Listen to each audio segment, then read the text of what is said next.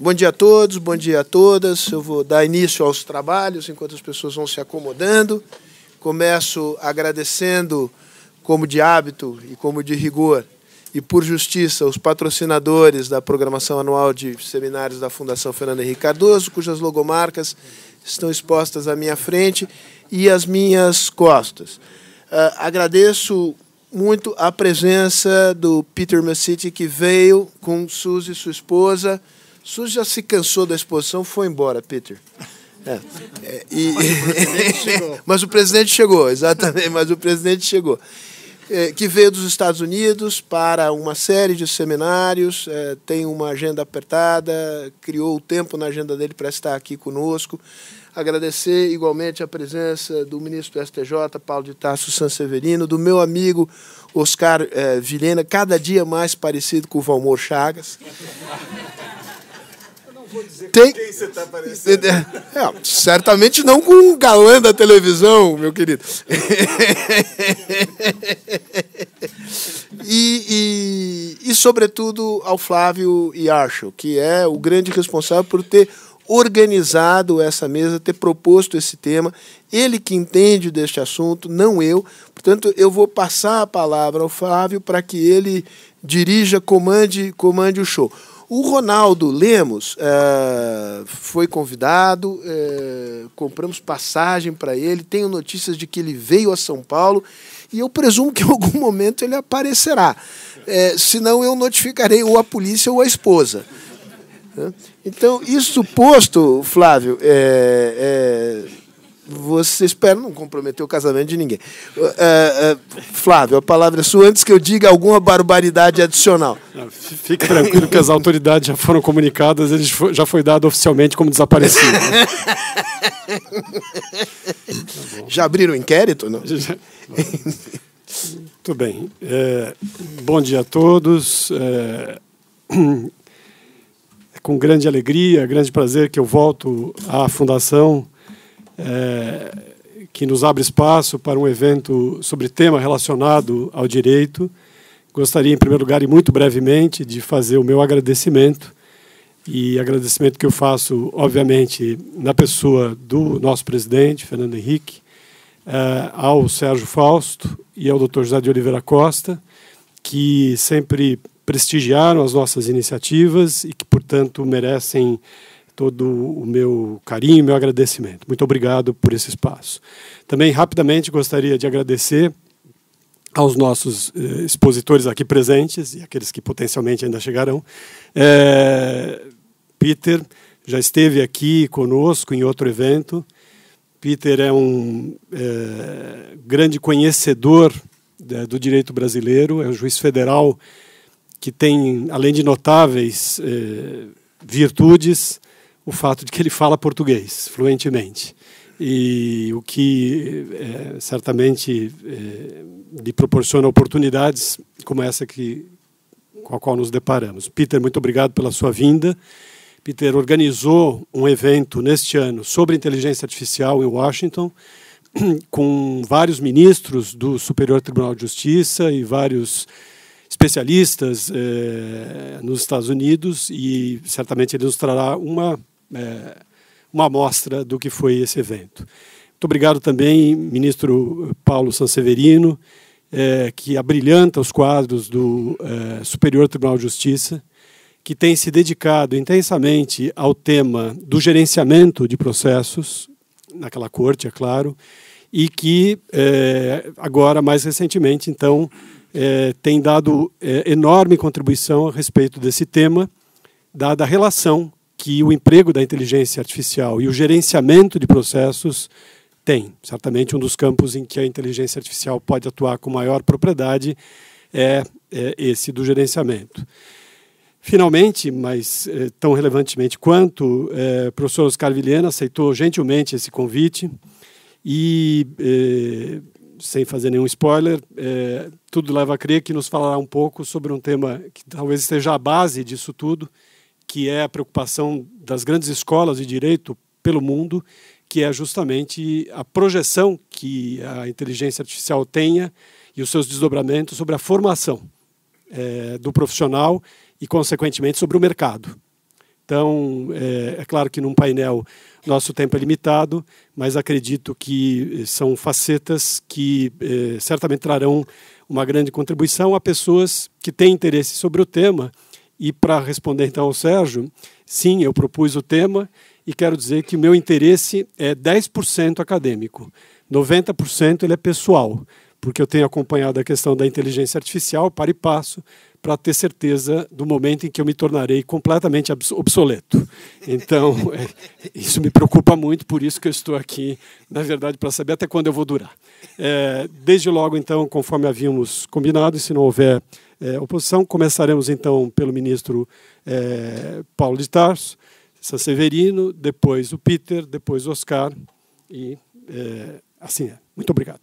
Bom, inicialmente a minha saudação a todos aqui os nossos integrantes da mesa, uh, doutor Sérgio Fausto, uh, doutor Flávio Archel, agradeço o convite, uma saudação uh, muito especial ao nosso querido Judge Peter Messitti, que tem nos recebido com muito carinho, muita atenção uh, lá em Washington, fazendo um, um trabalho espetacular uh, no intercâmbio entre o Brasil uh, e os Estados Unidos, uh, não só como dentro do Poder Judiciário, mas também lá na Washington College of Law. Então, é uma grande satisfação uh, compartilhar essa mesa. Saudação também ao, ao professor Oscar Vilhena, também uma satisfação estar aqui. de uma plateia tão ilustre, uma saudação muito especial ao nosso sempre presidente Fernando Henrique Cardoso, eu estava comentando, eu conheci uh, o presidente Fernando Henrique quando ele é, não era, era político, mas ainda não era, não tinha cargo ah, público. Uh, foi no final dos anos 70, uh, na Assembleia Legislativa, na Assembleia do Rio Grande do Sul, um evento da Fundação Pedroso Horta, e era uma palestra a respeito do Pacto de Moncloa, uma palestra espetacular e um tema que está cada vez mais atual. Né? O Brasil hoje precisaria exatamente, eh, talvez, de um Pacto de Moncloa para resolver as suas questões políticas. Mas é uma imensa satisfação, fiquei seu fã eh, desde então e é uma imensa satisfação estar aqui eh, no, na Fundação para falar de um tema bastante atual. saúdo também todas as mulheres presentes e peço licença para saudar a minha esposa, a Maria do Carmo, que está aqui prestigiando e, esse evento. Pois bem, então, as questões ligadas à inteligência artificial, elas têm preocupado todos os setores, têm preocupado especialmente a área jurídica e particularmente o Poder Judiciário. Uh, nós fizemos esse evento uh, no início do ano, uh, lá em Washington, para discutir vários aspectos ligados à inteligência artificial.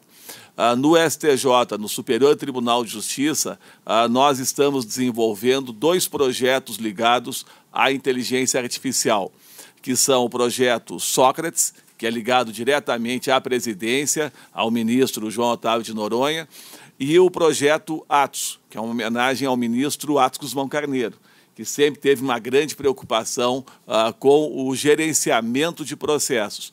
E como eu estou ligado a uma área de gerenciamento de processos, ligado aos recursos repetitivos, o, o Marcos também colaborou conosco nessa área, nós estamos criando uma plataforma de inteligência artificial, buscando exatamente a identificação uh, de novas demandas repetitivas e depois a aplicação uh, de julgados em recursos repetitivos em relação a processos pendentes uh, dentro do tribunal.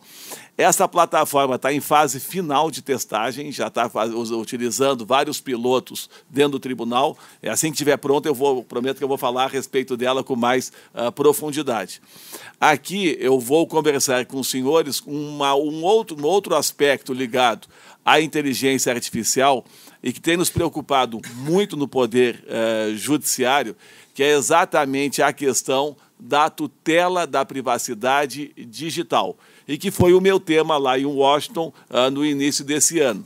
Eu apenas vou acrescentar alguns aspectos, uh, falando um pouco das perspectivas uh, da tutela da privacidade digital em face da nova Lei Geral de Proteção de Dados, que foi aprovada no Brasil no ano passado e que vai entrar em vigor em agosto do ano que vem e que é uma lei que uh, se baseou fundamentalmente uh, no regulamento europeu, o GPDR, eh, que já está em vigor e que tem suscitado grandes debates ah, na União Europeia, inclusive pela sua eh, eficácia extraterritorial e as pesadas multas que têm, uh, têm sido impostas pelas várias autoridades. Recentemente, a autoridade francesa impôs uma multa uh, significativa à Google, né, em função de alguns aspectos. Então, a minha ideia exatamente é verificar quais as perspectivas uh, da tutela da privacidade digital no direito brasileiro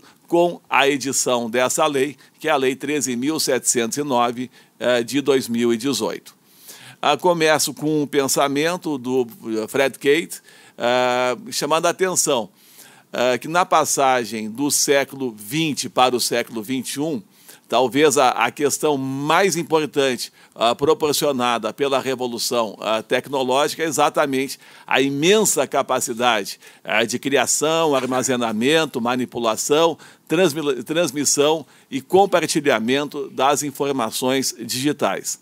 Nós somos testemunhas, protagonistas, vítimas, talvez, da revolução tecnológica. Né? Nós já tivemos várias revoluções na história da humanidade, uma, uma revolução industrial, etc., mas a revolução tecnológica realmente é aquela que tem um impacto uh, direto em relação às nossas vidas e de uma forma exponencial. Né? Então, hoje, todos nós temos um, um smartphone que na verdade é um verdadeiro computador, né, que permite e tra traz inúmeros benefícios. Nenhum de nós consegue sair de casa uh, sem o seu telefone, se esquece, volta para casa, porque é como se tivesse ficado um, um pedaço de si. Uh, então, realmente, hoje é a grande questão que nós temos nessa uh, passagem para o século XXI extrema rapidez das inovações tecnológicas, nós temos uma sociedade conectada em rede, a globalização ah, hoje realmente está intimamente ligada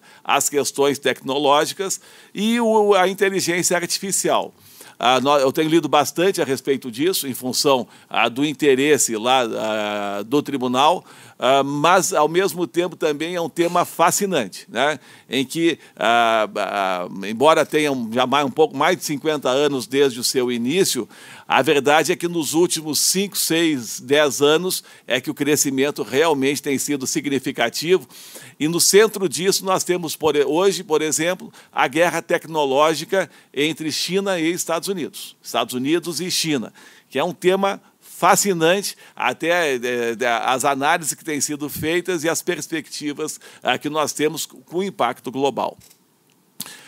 Hoje, as grandes preocupações que nós temos estão ligadas à área de segurança, ao problema ligado ao sigilo das informações e, principalmente, à questão da privacidade digital, que é uma preocupação que todos nós realmente temos.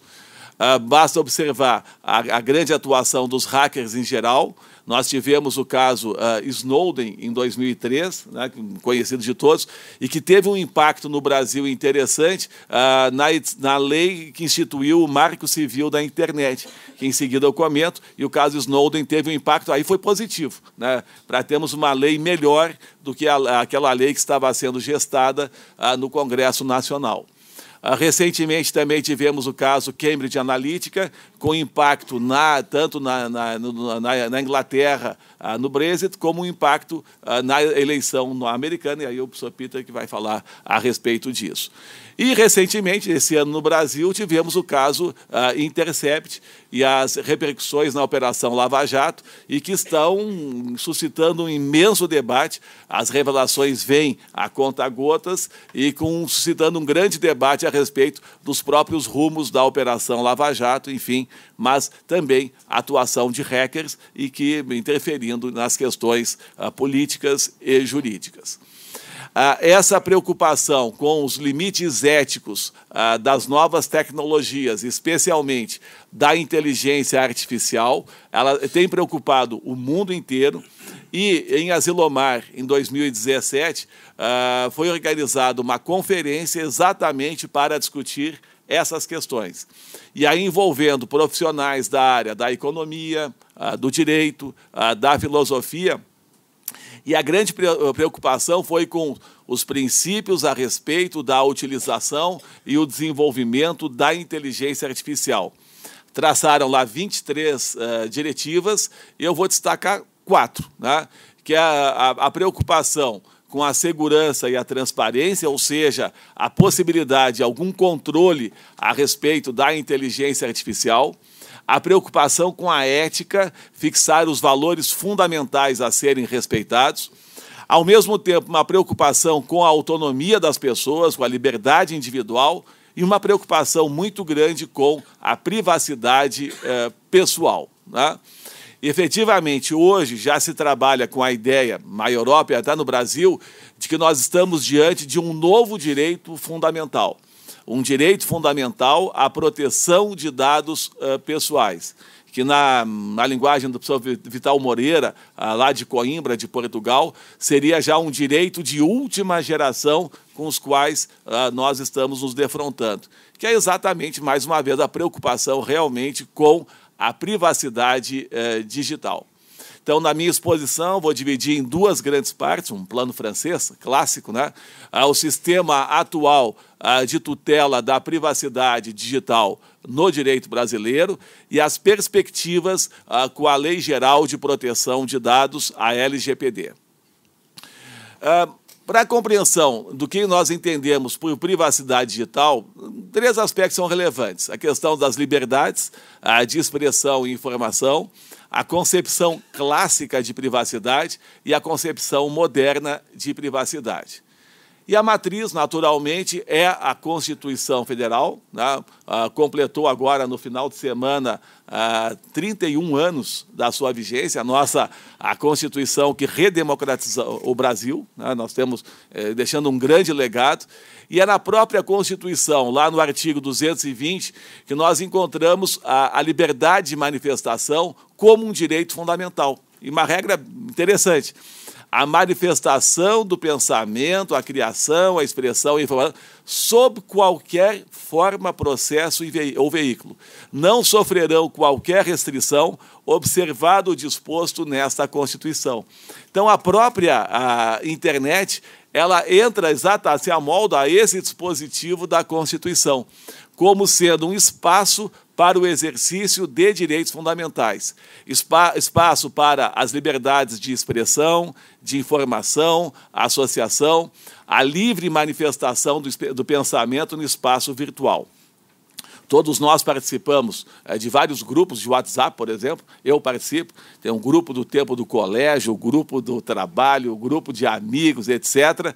E às vezes a gente até se impressiona, liberdade de associação mas às vezes a gente se impressiona com a liberdade de manifestação de pensamento e até se decepciona com algumas pessoas. Né? É uma coisa extraordinária. Mas, de todo modo, é a liberdade de manifestação uh, de pensamento que nós encontramos ali.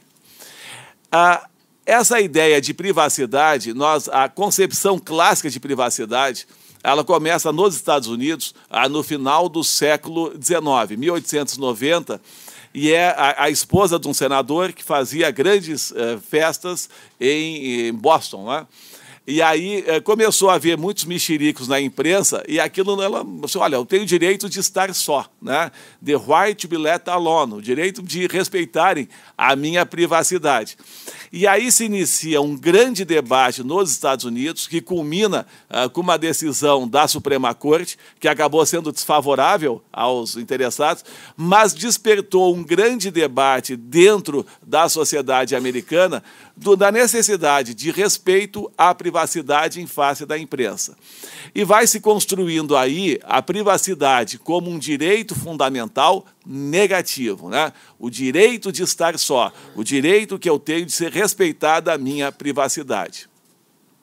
Essa discussão evolui na Alemanha e aí também uma construção jurisprudencial em que eles constroem a chamada teoria das esferas, a esfera pública, a esfera privada e a intimidade, como facetas do direito geral de personalidade. A esfera pública, essa pode ser debatida na imprensa livremente. A esfera da intimidade, essa aí, ela é indevassável para qualquer pessoa, por mais pública que ela seja. e uma esfera intermediária que é a esfera da privacidade. Quanto mais pública a pessoa, menos privacidade ela tem. Né? E aí eles trabalham exatamente com essa ideia. É uma discussão muito didática, né, que nós temos na Alemanha, muito interessante. O presidente Fernando Henrique, uma pessoa pública, já sofreu né, exatamente com isso, e sempre soube respeitar, inclusive, essas. Mas, de todo modo, essa é, é, mostra, e aí se começa a construir a ideia de uma, do direito à privacidade como um direito fundamental positivo e a possibilidade de controle, exatamente, de a pessoa ter algum controle uh, no respeito à sua privacidade. Especialmente com a internet, novas questões vão surgindo. A identificação dos nossos hábitos de consumo, a manipulação dos nossos dados pessoais, a formatação uh, do nosso perfil virtual preparando aqui essa palestra, aí eu consultei a Zilomar, que é um belo recanto lá na, na, na Califórnia. E aí já começaram, eu só estava interessado era nas, nos princípios de Asilomar, mas já começaram a oferecer hotel, oferecer aluguel de carro, né? Mas a grande preocupação hoje é um pouco mais a questão de realmente manipular os dados pessoais e a própria formatação do perfil virtual. Aqui nós temos vários advogados e volta e meia eles vão lá visitar a gente lá no STJ, levar os memoriais, etc. E já tem um perfil virtual dos ministros e fazem lá os memoriais dirigidos àquele ministro. Né? Agora, com a nova lei de, uh, geral de proteção de dados, eu vou ter um acesso à informação a respeito de qual é o perfil virtual que cada grande escritório de advocacia tem a meu respeito. Será que eu vou conseguir? Acho que não vou conseguir. Né? mas, mas não, né? Também acho isso. É, mas, de todo modo, o interessante é que tem hoje o perfil virtual dos usuários da rede. Por isso, aí vai se construindo a concepção moderna da privacidade. A liberdade de escolha do usuário, a autodeterminação informacional, o respeito à igualdade, que aí é a vedação à discriminação e ao controle dos dados acessíveis. Então, problemas ligados à, à raça, sexo, opção política e etc., são chamados dados sensíveis, e a preocupação com respeito à honra e à vida privada. Né? Então, a concepção moderna de privacidade, então, já adiantei, é como a ideia de uma privacidade digital informacional, um direito fundamental positivo e a possibilidade de controle pelo, pelo usuário das informações existentes a seu respeito. Ah, no direito comparado hoje, nós temos duas grandes escolas: a escola americana e a escola da União Europeia. E aí, com, uh, trilhando caminhos bem diferentes entre si. Estados Unidos, eu acho que o professor Peter vai falar, mas de todo modo, brevemente, eles têm também um controle no tratamento de dados, especialmente no âmbito do setor público, que vai iniciar lá em 1974, a Privacy Act, e uh, no, no, no, setor privado é muito mais um controle setorial. Né? E a, a, a respeito do próprio controle, a, a jurisprudência americana, partindo das, me, da mesma, das mesmas leis, é, é, tem várias divergências, não vem ao caso aqui comentar. Ah, eles acabaram ah, desenvolvendo, fazendo esse controle, especialmente a partir ah, da Communication Decency Act de 96. Mas, em síntese, hoje, o sistema que se tem uma ampla imunidade dos provedores uh, de internet, especialmente, e eles têm a chamada cláusula do bom samaritano, em que os provedores podem, por liberalidade, uh, estabelecer a possibilidade uh, do controle pelo usuário. Então, é um regime muito mais, muito mais liberal. Né? Já a União Europeia, não. Eles têm uma preocupação antiga, e aí tem um controle mais efetivo de parte do usuário, um respeito maior à privacidade, e que começa em 1995, com essa diretiva europeia. Eu fiz o meu uh, mestrado e meu doutorado uh, lá na Faculdade de Direito da Universidade Federal do Rio Grande do Sul e lá no começo dos anos 90. E lá nós já tínhamos, o volta e meia tinha a discussão a respeito da privacidade, especialmente a partir do modelo americano. E a gente ficava assim, será que é, é, é tanto assim?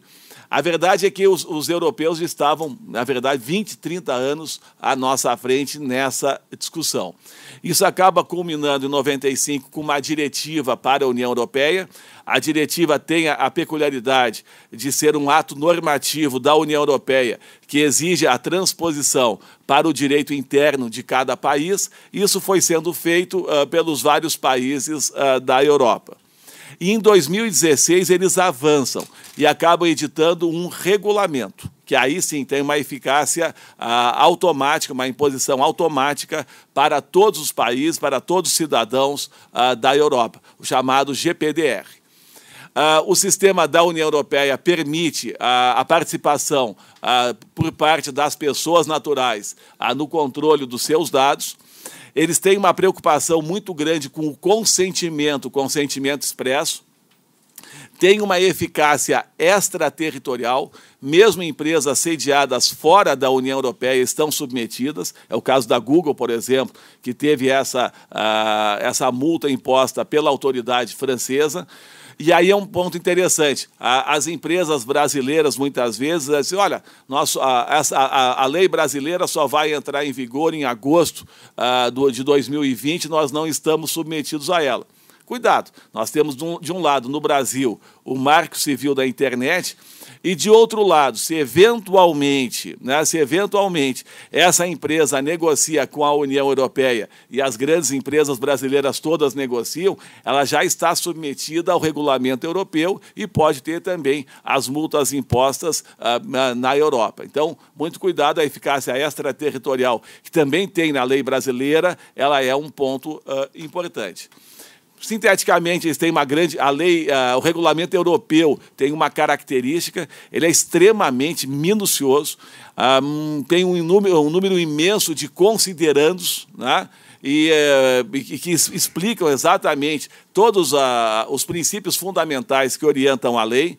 E a segunda parte realmente é o regramento mais específico. Já comprei algumas obras em Portugal a respeito do regulamento europeu, mas na verdade elas acabam, as obras acabam apenas reproduzindo e sistematizando uh, o próprio regulamento e os seus uh, considerandos. De todo modo, eles têm uma preocupação muito grande com os menores de 16 anos, um controle muito rigoroso dos dados sensíveis, a previsão do direito ao esquecimento, que é muito interessante no sistema uh, europeu. Enfim, tem uma, uma regulamentação muito minuciosa. Direito brasileiro. Como é que tem se operado a evolução da tutela da privacidade digital?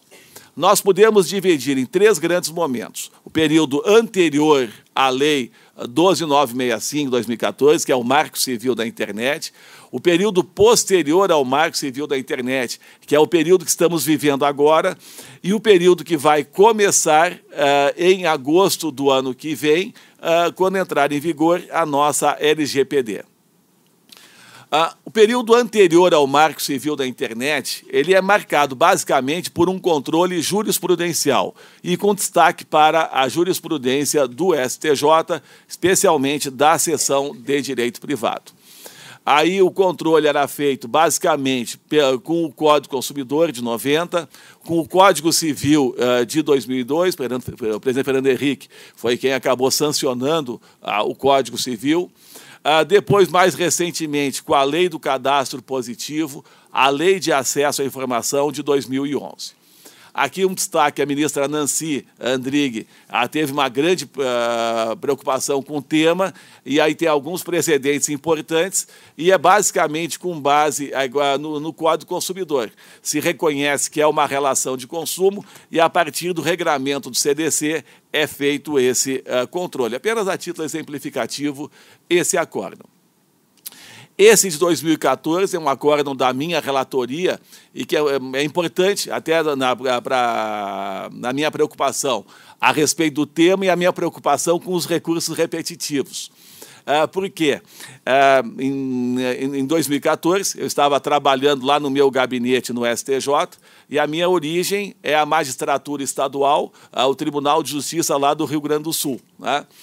E é, em 2014, eu entrei no STJ em 2010, né, e em 2014 ligaram da presidência do Tribunal do Rio Grande do Sul dizendo: olha, nós temos aqui um grande problema com o credit scoring e precisamos uh, da, da, ajuda. Ok, em primeiro lugar, o que é o credit scoring? Né? Aí eles explicaram que o credit scoring é a, a nota de risco de crédito uh, que se atribui ao consumidor quando pretende contrair algum tipo de financiamento. Então, ok, qual é o problema que vocês têm? Nós temos umas 200 mil ações em tramitação aqui no Estado a esse respeito, e somente no dia de hoje nós temos 28 mil novos processos a serem distribuídos aqui no Foro Central de Porto Alegre, e isso vai causar um colapso. Ok, entendi o problema. E qual é a minha colaboração? Nós encontramos dois recursos especiais no seu gabinete e queríamos pedir, se eventualmente pudesse ser afetado como recurso repetitivo e até uma suspensão uh, nacional de todos os processos a esse respeito até o julgamento. Então, era basicamente ações indenizatórias que eram movidas por consumidores quando a nota do risco de crédito era baixa mas acabou se montando uma verdadeira indústria do dano moral uh, nesse setor e realmente eu acabei afetando como repetitivo e suspendendo os processos em todo o Brasil até o julgamento. E aqui eu acabei fazendo uma audiência pública, como era um tema novo, e foi a primeira audiência pública da história do STJ, antes mesmo da vigência do novo código. Uh, do novo código. E a solução que foi dada está sintetizada na súmula 550, em que se procura compatibilizar a questão do credit scoring exatamente com ah, com ah, os, direitos, ah, os direitos de personalidade dos usuários. Então, a possibilidade de se solicitar esclarecimentos a respeito das informações valoradas, as fontes dos dados considerados para o respectivo cálculo, etc. A verdade é que esse foi um repetitivo, o Marcos aqui acompanhou também, que acabou resolvendo um grande problema na época e despertou meu interesse, não apenas pela privacidade, mas também pela importância da questão ah, dos repetitivos no direito processual ah, brasileiro. O Marco Civil da Internet vem logo depois. E ele já tem uma preocupação grande a respeito da segurança, da funcionalidade, da neutralidade da rede, a preocupação com o tratamento de dados compatível com a finalidade da coleta, a fixação de limitações temporais na utilização uh, de dados já tem uma preocupação com a privacidade informacional, o controle dos dados sensíveis e a previsão já de reparação de danos materiais e morais. Curioso aqui, ele se afasta um pouco daquela dinâmica de aplicar o Código Consumidor e estabelece uma responsabilidade uh, subjetiva.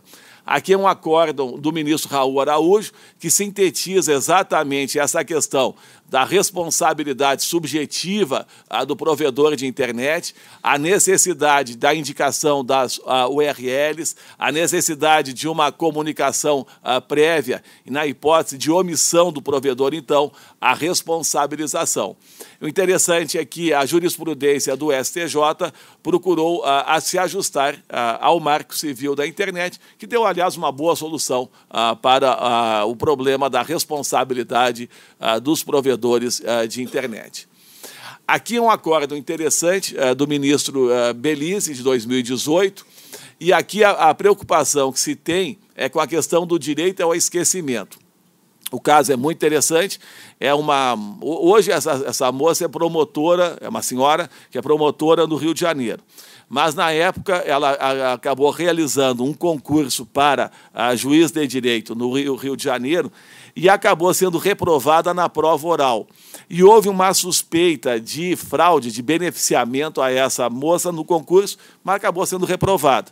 Mas houve também uma investigação que chegou até mesmo ao CNJ, até o Supremo, mas acabou sendo absolvida, tanto que anos depois ela acabou sendo aprovada ah, no concurso para ah, promotor de justiça, acabou casando, tendo filhos, e o problema surgiu quando a filha dela consultando o Google na internet, colocou o nome da mãe e a primeira informação que, que veio foi exatamente toda aquela discussão que houve na época da realização uh, do concurso público. E ela entrou, pediu a, que foi, a, a possibilidade de ser não cancelada a informação que era pública, mas desvinculada, colocando o nome dela que não fosse a primeira informação que aparecesse a respeito dela. E essa é uma faceta nova do direito ao esquecimento que vem sendo discutida na União Europeia. O direito não ao apagamento dos dados, mas à desvinculação dos dados à pessoa. E essa foi a demanda que ela ingressou no Rio de Janeiro, foi julgada procedente pelo Tribunal do Rio, e no recurso especial, aí a nossa turma, a terceira turma, acabou se dividindo e acabei, nesse caso, dando o voto de desempate a respeito, favorável exatamente à ideia da possibilidade de desvinculação. E o voto, o primeiro voto vencedor foi do ministro Belize, que acabou sendo o relator para o acordo. Então, a possibilidade jurídica de desvinculação entre o nome do usuário e o resultado da pesquisa. Uh, esse é da minha relatoria e envolve uma atriz bastante conhecida, que é a Carolina Ferraz. É, era um, é um site, que é uma empresa, uma picareta né, de, de Minas Gerais, que acabava, acabava criando sites com nome de pessoas famosas. E nesse caso, com ela, acabou transformando num site pornográfico para depois chantagear a pessoa e obrigar a pessoa a comprar o site dela para que e ela não submeteu essa chantagem, acabou entrando com uma ação contra a empresa. E aí o curioso entrou também com uma ação contra a empresa que faz o controle no Brasil eh, desses domínios nick.br. E, eh, e pedindo uma responsabilidade solidária dessa empresa tanto para o apagamento desse site, como também até uma indenização uh, por danos morais. E o interessante é que, nesse caso, a solução que nós encontramos lá no tribunal foi aplicar a teoria geral do risco da atividade uh, com base no Código Civil de 2002, o artigo 927, que foi uma talvez uma das criações mais interessantes uh, do professor Miguel Reale, né, que ele foi quem presidiu a comissão que elaborou todo uh, o Código Civil de 2002. Então, também é um caso interessante envolvendo o controle dos, da privacidade. Brevemente, a Lei Geral de Proteção de Dados. A inspiração dela é no regulamento da União Europeia, o GPDR, General Data Protection. Uh, uh, a lei brasileira é mais sintética, uh, mas igualmente é muito abrangente, como é o regulamento europeu. Tá? Uh, é o nosso, realmente vai ser um novo marco. Uh, se estabeleceu uma vacácio leses de 24 meses e vai entrar em vigor, penso, no dia 15 de agosto de 2020. Ela tem uma nova lógica no tratamento de dados pessoais das pessoas naturais em geral. Então, no caso de empresas, envolve tanto os empregados, clientes, consumidores em geral ela tem uma ampliação nos direitos dos titulares, um aumento significativo nos deveres dos agentes de tratamento uh, de dados uh, pessoais, controladores, operadores. Uh, ela é um diploma normativo semelhante ao regulamento europeu, extremamente conceitual. O nosso legislador tem uma preocupação uh, com os conceitos, uh, uh, também estabelece uma eficácia extraterritorial, estabelece também as hipóteses em que não se aplica a, a lei em algumas situações. enfim, tá, tá, ela é uma lei bastante descritiva, eu não vou fazer uma análise, até porque o meu tempo já está se estourando aqui, se esgotando. Uh, ela fixa claramente quais são os seus fundamentos, os seus princípios, os principais uh, conceitos. Ela estabelece quando o tratamento de dados é legítimo, com ênfase especialmente no consentimento do titular mas vai estabelecer algumas hipóteses, naturalmente, de dispensa do consentimento. E aí até aquela questão do credit scoring, se poderia discutir seria ou não compatível com a nova lei. Eu penso que sim, e aí se enquadra exatamente ah, nessa hipótese do artigo 7 ah, inciso 10, que dispensa o consentimento em algumas ah, situações há uma grande preocupação com os dados sensíveis, os dados discriminatórios, uma grande preocupação ah, com os direitos de crianças e adolescentes e segue mais ou menos a linha ah, do ECA, ah, do Estatuto da Criança e Adolescente. Tem uma preocupação muito grande com a possibilidade de anonimização ah, de dados, né? enfim. E também, mas a necessidade que eles sejam realmente anônimos. Ah, tem uma preocupação com, em, com o momento em que termina o tratamento de dados ela regula minuciosamente os direitos do titular de tratamento de dados e os deveres ah, dos agentes de tratamento. Ah, ela, ela indica os vários agentes de tratamento. O controlador, que é quem decide a respeito do tratamento, e pode ser tanto uma empresa privada, como pode ser o setor público, que também está submetido. Ah, tem uma preocupação muito grande com quem realiza o tratamento, que é o operador, e tem, criou uma figura que é o encarregado, uma verdadeira ouvidoria no tratamento de dados. A preocupação maior é com o controlador e o operador. E vai estabelecer uma responsabilidade administrativa, uma responsabilidade civil e também cria um verdadeiro compliance de dados. Em relação à responsabilidade administrativa, a lei cria a Autoridade Nacional de Proteção de Dados, a NPD. Né? Ah, essa autoridade ainda não houve a nomeação uh, pelo presidente da República, pela presidência. Ela é estratégica realmente no controle de dados toda a, a, a, comunidade vinculada a essa questão está esperando ansiosamente a indicação dos membros dessa autoridade, que vai ter um papel importantíssimo, até porque as sanções previstas são pesadas, especialmente a multa que pode alcançar até 2% do faturamento da empresa. Uh, limitada a 50 milhões uh, de reais. Então, esse é um ponto importante uh, que ainda está se aguardando a decisão da presidência da República. A par disso, um ponto que interessa muito a, a, nós no Poder Judiciário, especialmente ao STJ, é a questão da responsabilidade civil, que vem regulada lá no artigo 42, e vai estabelecer uma responsabilidade objetiva, independente de culpa e solidária uh, do operador e do controlador pelo tratamento irregular dos dados pessoais, com a possibilidade de indenização por danos patrimoniais, danos morais, individuais, coletivos, é muito semelhante ao regime jurídico que já existe uh, de responsabilidade civil do fornecedor, lá no Código do Consumidor, especialmente quanto às excludentes, a questão do ônus da prova e etc. Esse é um tema para debate, esperamos quando entrar em vigor a nova lei.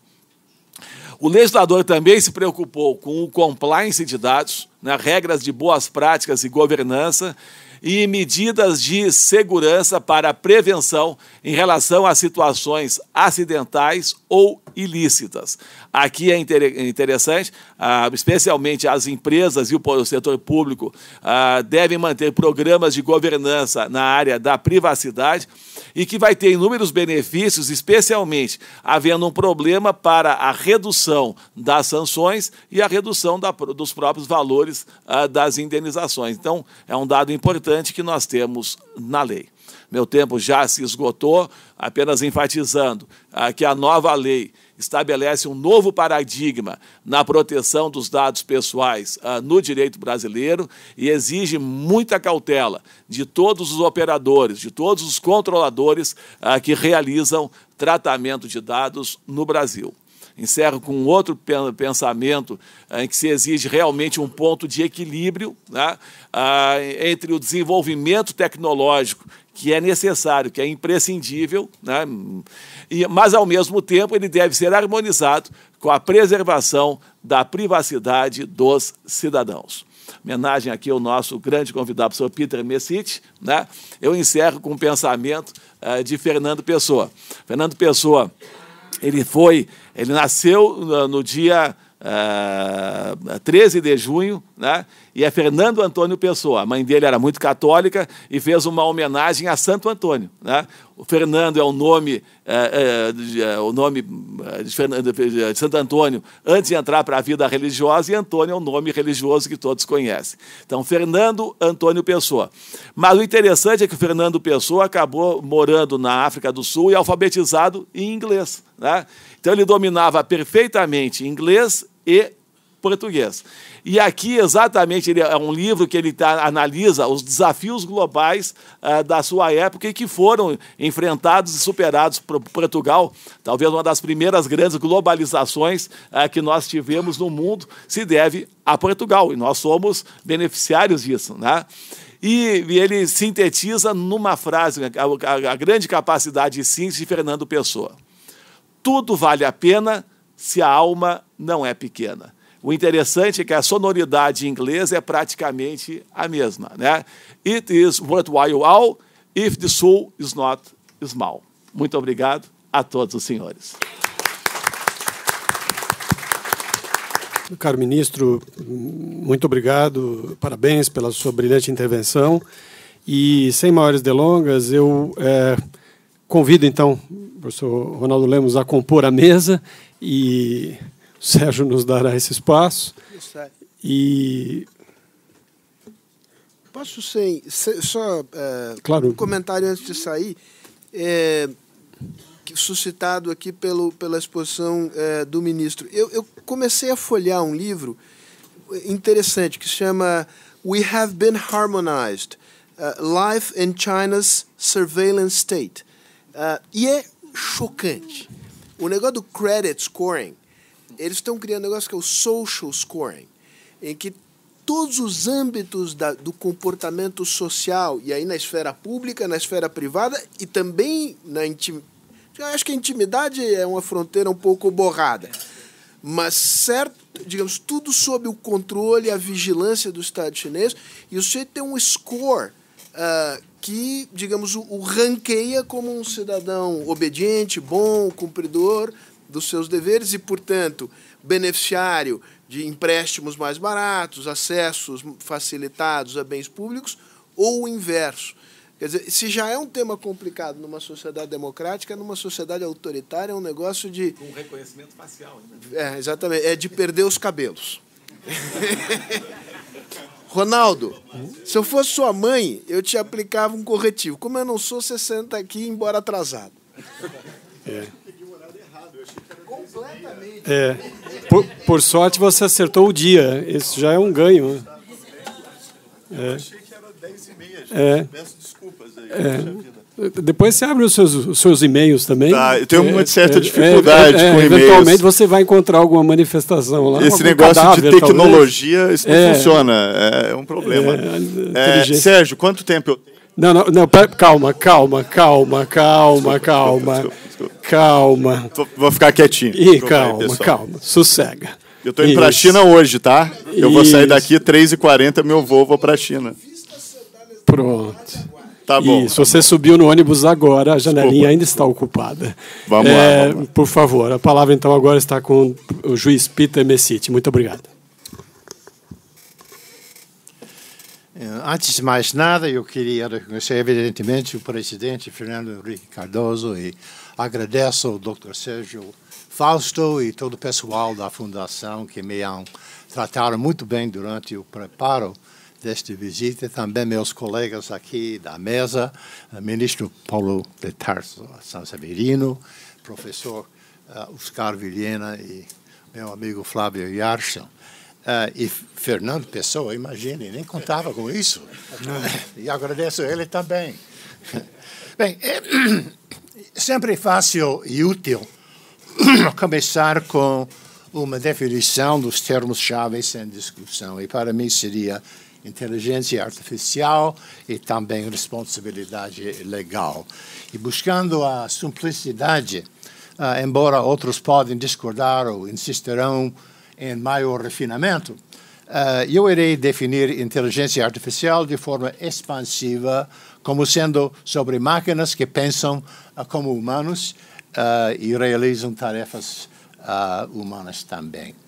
Quanto à responsabilidade legal, contudo, um tema relacionado, porém separado da ética, eu irei definir não só a potencial responsabilidade dos advogados ou escritórios da advocacia pelos seus próprios erros internos e pela sua exposição uh, a ações cíveis, uh, eu irei também discutir algumas das teorias legais que eu acredito que irão ser aplicadas a entidades que não sejam advogados, seus clientes, quando a inteligência artificial uh, que a cliente usa dá errado e como resultado alguém é prejudicado.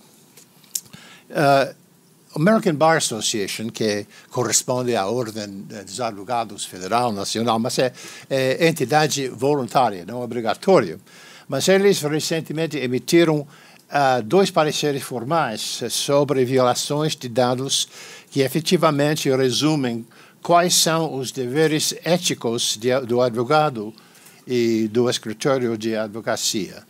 No parecer que saiu em 2017, a ABA explicou que a obrigação ética do advogado inclui a proteção de dados confidenciais ao se comunicar pela internet. E também, num parecer que saiu no ano passado, a ABA declarou como parte do seu dever de competência, o advogado precisa tomar medidas razoáveis para monitorar violações de dados. E quando uma violação de dados é detectada, o advogado deve agir razoavelmente e prontamente para parar a violação e mitigar os danos. E o advogado deve fazer esforços razoáveis para determinar ca caso uh, e quais uh, os arquivos eletrônicos que foram acessados. O advogado deve, uh, então, fornecer um aviso a qualquer cliente afetado e o advogado precisa estar ciente das obrigações de notificação imposta por contrato, bem como os requisitos de notificação de violação impostos pela lei ou regulamento. E com o tempo, essas obrigações éticas do advogado podem ser ampliadas. De fato, no momento, é interessante notar que seguros contra crimes cibernéticos já estão sendo comercializados, não só para os escritórios de advocacia, mas para todas as grandes empresas, embora os escritórios são os principais compradores. Bem. Colocar mais próximo o microfone. Não, não pode ouvir? Não, não. Mais próximo. Mais assim? Isso, ok. Melhor.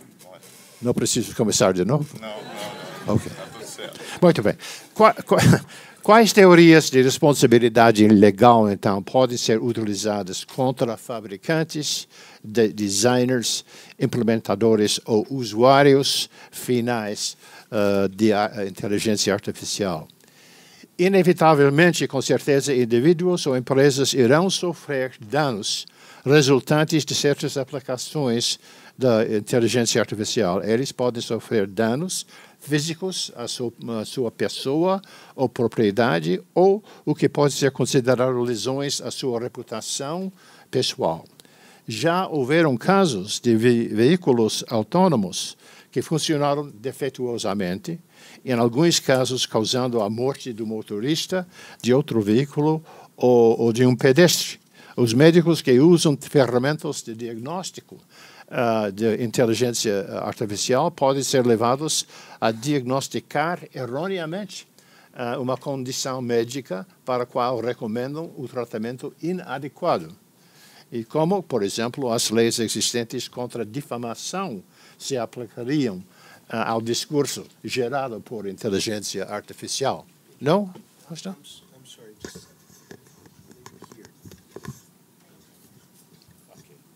Ok? Como a lei pode ligar com reclamações baseadas em lesões uh, desse tipo? considere uh, lesões uh, físicas a uma pessoa ou propriedade causadas pelo veículo autônomo que funcione mal ou mate um pedestre. Em muitos aspectos, a solução contra o fabricante ou distribuidor o usuário final, não o motorista, claro, porque não há motorista, aparentemente seria pouco diferente da solução contra um carro normal, dirigido por um motorista que cause um acidente. Nesse caso, os vários atores da cadeia de produção certamente podem ser processados por negligência, por defeitos de fabricação uh, ou por defeitos de design, ou por não advertir os usuários finais, ou mesmo por uh, violação da garantia, por exemplo, violação de uma garantia implícita de comercialização. Uma teoria de negligência da responsabilidade tradicionalmente exige a prova da existência de um dever, eh, previsibilidade, causalidade. Não posso ver minha leitura aqui com esse microfone em frente. Uh, e essa é uma via uh, possível de recuperação sobre a tia de, de, de negligência. A garantia implícita de comercialização, por outro lado, é essencialmente uma garantia por parte de um comerciante de que um produto funcionará de uma maneira específica ou até determinado nível, o que equivale a dizer que o produto não está com defeito. Não há exigência de previsibilidade. Mas também é possível, de acordo com as leis nos Estados Unidos bem estabelecidas, que se o produto do ofensor for considerado anormal ou inerentemente perigoso, a responsabilidade pode ser estabelecida sem a necessidade de comprovar o dever ou a previsibilidade. A doutrina é conhecida como strict liability, ou seja, a doutrina tem sido aplicada em casos envolvendo materiais explosivos ou tóxicos, do ponto de vista político, o perigo inerente do produto é considerado suficiente para justificar a imposição de responsabilidade quando o produto causa ferimentos. Portanto, é bem possível que um tribunal uh, de, de, common law possa adotar uh, uma análise semelhante em relação a qualquer aplicação robótica que deu errado. Tomemos o caso de um braço robótico numa fábrica que funciona mal e mata um colega de trabalho. Isso de fato aconteceu. Uma teoria de responsabilidade objetiva poderia acomodar esse problema. O ponto importante é que a maioria, se não todas essas instâncias de inteligência artificial que produzem dano, poderiam, sem muita dificuldade, encaixar-se em causas de ações já bem reconhecidas pela common law o professor Robert, Robert Rabin, uh, um professor de direito de, de, de Stanford, prevê o dia quando o sistema tradicional de dano vai ser substituído por um sistema de não culpa, no fault system, similar ao modelo de compensação dos trabalhadores que sofrem danos enquanto estão trabalhando. Ele propõe uh, um programa federal uniforme financiado pelos fabricantes que irá impor responsabilidade objetiva até limites especificados por danos materiais a outros motoristas, pedestres, ciclistas, motociclistas e outros espectadores que podem estar envolvidos em acidentes com veículos autônomos. As vítimas seriam compensadas pelo seu próprio seguro, ou possivelmente o seguro que for fornecido pelo seu empregador. Bem, Embora ainda não exista uma lei federal abrangente nos Estados Unidos sobre veículos autônomos, diversos esforços foram feitos a, a, e continuaram a ser feitos para introduzir tal lei. Imagine, tem que levar em conta que somos um sistema federal nos Estados Unidos, um governo central que tem responsabilidade, mas temos 50 estados, mais até, inclusive os territórios, e eles têm soberania eles podem assim legislar sobre vários assuntos. É uma situação um pouco diferente aqui no Brasil. A maioria da, das leis aqui, que o, o, ministro mencionou, são centrais, são nacionais, são aplicado, aplicadas assim universalmente. Conosco não é assim, um pouco diferente. Muito bem. Mas, além da possível legislação federal, pelo menos 30 estados individuais adotaram suas próprias leis sobre a regulamentação de veículos autônomos, embora é importante notar que eles são uma espécie de mistura, difícil assim entender exatamente porque há muitas variações. Algumas podem não fazer mais do que estabelecer grupos de estudos ou padrões de teste e requisitos de licenciamento. Mas o ponto é, no entanto, que os estados individuais estão atentos aos possíveis problemas dos veículos autônomos e ainda podem promulgar leis que estabelecem uh, normas para violação de qualquer da, da qual possa resultar responsabilidade civil. Para nós, a ideia de nosso federalismo é que temos 50 laboratórios de experimento. E eles experimentam, não é, não é necessário aplicar só uma lei que talvez não dá, dá certo. Se um, um Estado aplica uma lei e não dá certo, as outras não vão copiar ou vão experimentar. Seria a natureza, talvez a virtude também de, de nosso sistema. Outra uh, categoria que corresponde mais a, a, ao comentário do ministro principal é de responsabilidade civil emergente envolvendo empresas e uh, inteligência artificial é relacionada a violações de dados ou violação uh, de direitos de privacidade. A violação de dados do Facebook é um, um bom exemplo. O Facebook tem mais de 50 milhões de, de contas hackeadas. E não é nem o maior caso de violação de dados descoberto até o momento. Yahoo, alegadamente, teve 3 bilhões de contas hackeadas. Marriott, 500 milhões. Uh, e Friend Finder Network, 412 milhões. E pelo menos uh, oito outras companhias tiveram entre 100 milhões e 400 milhões de contas hackeadas. Isso é um grande negócio lá. Mas Facebook é um bom exemplo. O Facebook eh, reúne e armazena uma quantidade considerável de, de, dados pessoais dos seus usuários e dá acesso a esses dados para outras companhias, que podem incluir informações identificáveis, segredos comerciais ou até propriedade intelectual. O que então permite que estas possam uh, atingir usuários do Facebook com propagandas. E acontece sempre. A Cambridge Analytica, que foi mencionado pelo ministro, era uma empresa britânica de consultoria política que fazia mineração de dados, data mining, e análise de dados para permitir comunicação estratégica de determinação de determinados candidatos com potenciais eleitores durante o processo eleitoral. Cambridge Analytica criou perfis eh, psicológicos dos usuários para ajudar os candidatos a identificar potenciais eleitores em eleições políticas.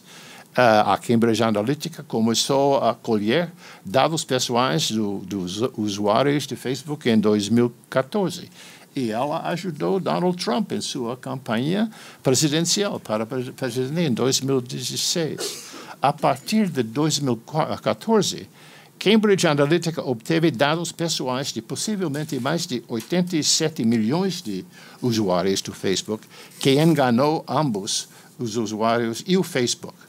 Notavelmente, o Federal Trade Commission, ou seja, a Comissão Federal de Comércio, uma agência independente do governo uh, dos Estados Unidos, tem como principal missão, missão a proteção de consumidores e eles têm emergido com uma agência efetiva uh, para a proteção de dados pessoais. E em 2011, o FTC, a Federal Trade Commission, chegou em um acordo com o Facebook para melhorar suas práticas de privacidade. Como resultado, o Facebook consentiu em decreto, um decreto judicial, mas em 2017, alertado por relatos na mídia social, o FTC começou a investigar o envolvimento do Facebook com Cambridge Analytica, que, como eu mencionei anteriormente, é a empresa de consultoria que supostamente acessou dados de 87 milhões de usuários do Facebook de forma imprópria. Desde então, o Facebook tomou a posição que o envolvimento, aliás, o, o Federal Trade Commission tomou a posição é, que o envolvimento do Facebook com a Cambridge Analytica violou o acordo de 2011 e ela tinha com uh, que ele tinha com o Facebook. De acordo com relatos recentes da empresa, o Federal Trade Commission aprovou uma multa de mais de 5 bilhões de dólares eh, eh, por, por manipular mal as informações pessoais dos usuários. Essa seria a maior multa imposta até o momento pelo governo federal contra uma empresa uh, de tecnologia. Apesar de que o Facebook teve mais de 55 bilhões em receita em dois, 2018, 10 vezes o valor aprovado pelo FTC. E no Reino Unido, o Facebook já foi multado uh, uh, 500 mil uh, libras por ter falhado em proteger os dados contra Cambridge Analytica. Também houveram investigações sobre violações de dados iniciadas por diversos procuradores gerais estaduais, State Attorneys General, e já houveram ações judiciais. Uma ação coletiva de âmbito nacional contra o Facebook por exemplo, alega negligência, invasão de privacidade e fraude. Mas, para mim, o que é interessante sobre estes litígios é que eles contam com teorias convencionais: negligência, invasão de privacidade, o, o, o professor Warren, o professor Brandeis, e às vezes por alegações de fraude, para estabelecer reivindicações de responsabilidade por violação de dados, mesmo aqueles que possuem uh, um escopo amplo. E os juízes nos Estados Unidos estão reconhecendo a validade destas teorias. Recentemente, eh, num litígio nacional multidistrital, é um tipo de ação coletiva que, como que vocês têm aqui, uh, de violação de dados contra Yahoo, envolvendo cerca de 3 bilhões de usuários. A juíza distrital dos Estados Unidos, uh, do estado de Califórnia, rejeitou uma proposta de acordo que teria pago 50 milhões uh, por, por Yahoo e teria fornecido dois anos de monitoramento de crédito de graça para aproximadamente 200 milhões de pessoas. E a juíza escreveu, assim, uh, revisando o acordo, a história do Yahoo de não divulgação e falta de transparência relacionada às violações de dados é notória. Infelizmente, o acordo, a proposta de notificação, a moção para aprovação preliminar e os registros suplementares públicos instalados continuam esse padrão de falta de transparência. E ela também escreveu: o anúncio proposto não divulga os custos dos serviços de monitoramento de crédito e os custos de notificação de classe e administração do acordo, e não divulga o tamanho total do fundo do acordo. Sem conhecer eh, o tamanho total do fundo uh, do acordo, os membros da classe não podem avaliar a razoabilidade do acordo. E mais uma vez, os senhores podem notar que este é um processo baseado em formas já existentes, bem conhecidos, de reparação no sistema do, do common law. E uh, recentemente, preparando para, para hoje, eu li que no jornal, uh, no fim de junho deste ano, foi relatado que a juíza Lucy Coe estava próxima de aprovar um acordo para o litígio. Pode-se notar que, desde sua rejeição de 50 milhões propostos, o valor do acordo aumentou a 117 uh, milhões uh, de dólares, com um limite de uh, 25 mil cada, por cada indivíduo.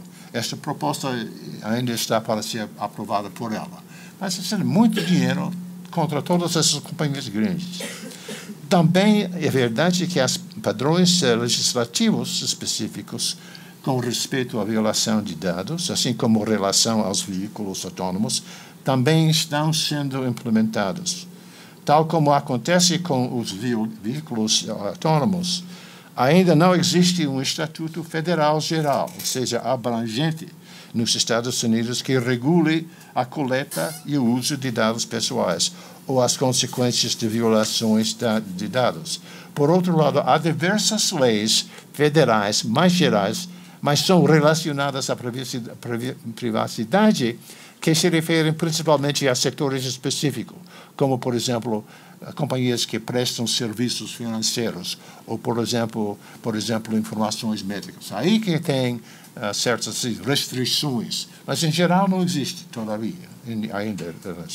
E deve-se notar também que uh, diversas iniciativas internacionais estão uh, em andamento que visam a se processar as violações das leis de privacidade de dados. Eu mencionei a multa pelo Reino Unido à Facebook em maio de 2015, a Lei Geral de Proteção de Dados, que o ministro mencionou, da Europa, entrou em vigor e em janeiro deste ano, a principal agência de privacidade de dados da França multou Google eh, em quase 57 milhões de dólares por violar essas leis, especificamente por não ter divulgado aos seus usuários como suas informações pessoais são coletadas e o que acontece com as informações coletadas, bem como por não obter adequadamente o consentimento dos usuários com a finalidade de expô-los a anúncios personalizados de diversos uh, anunciantes.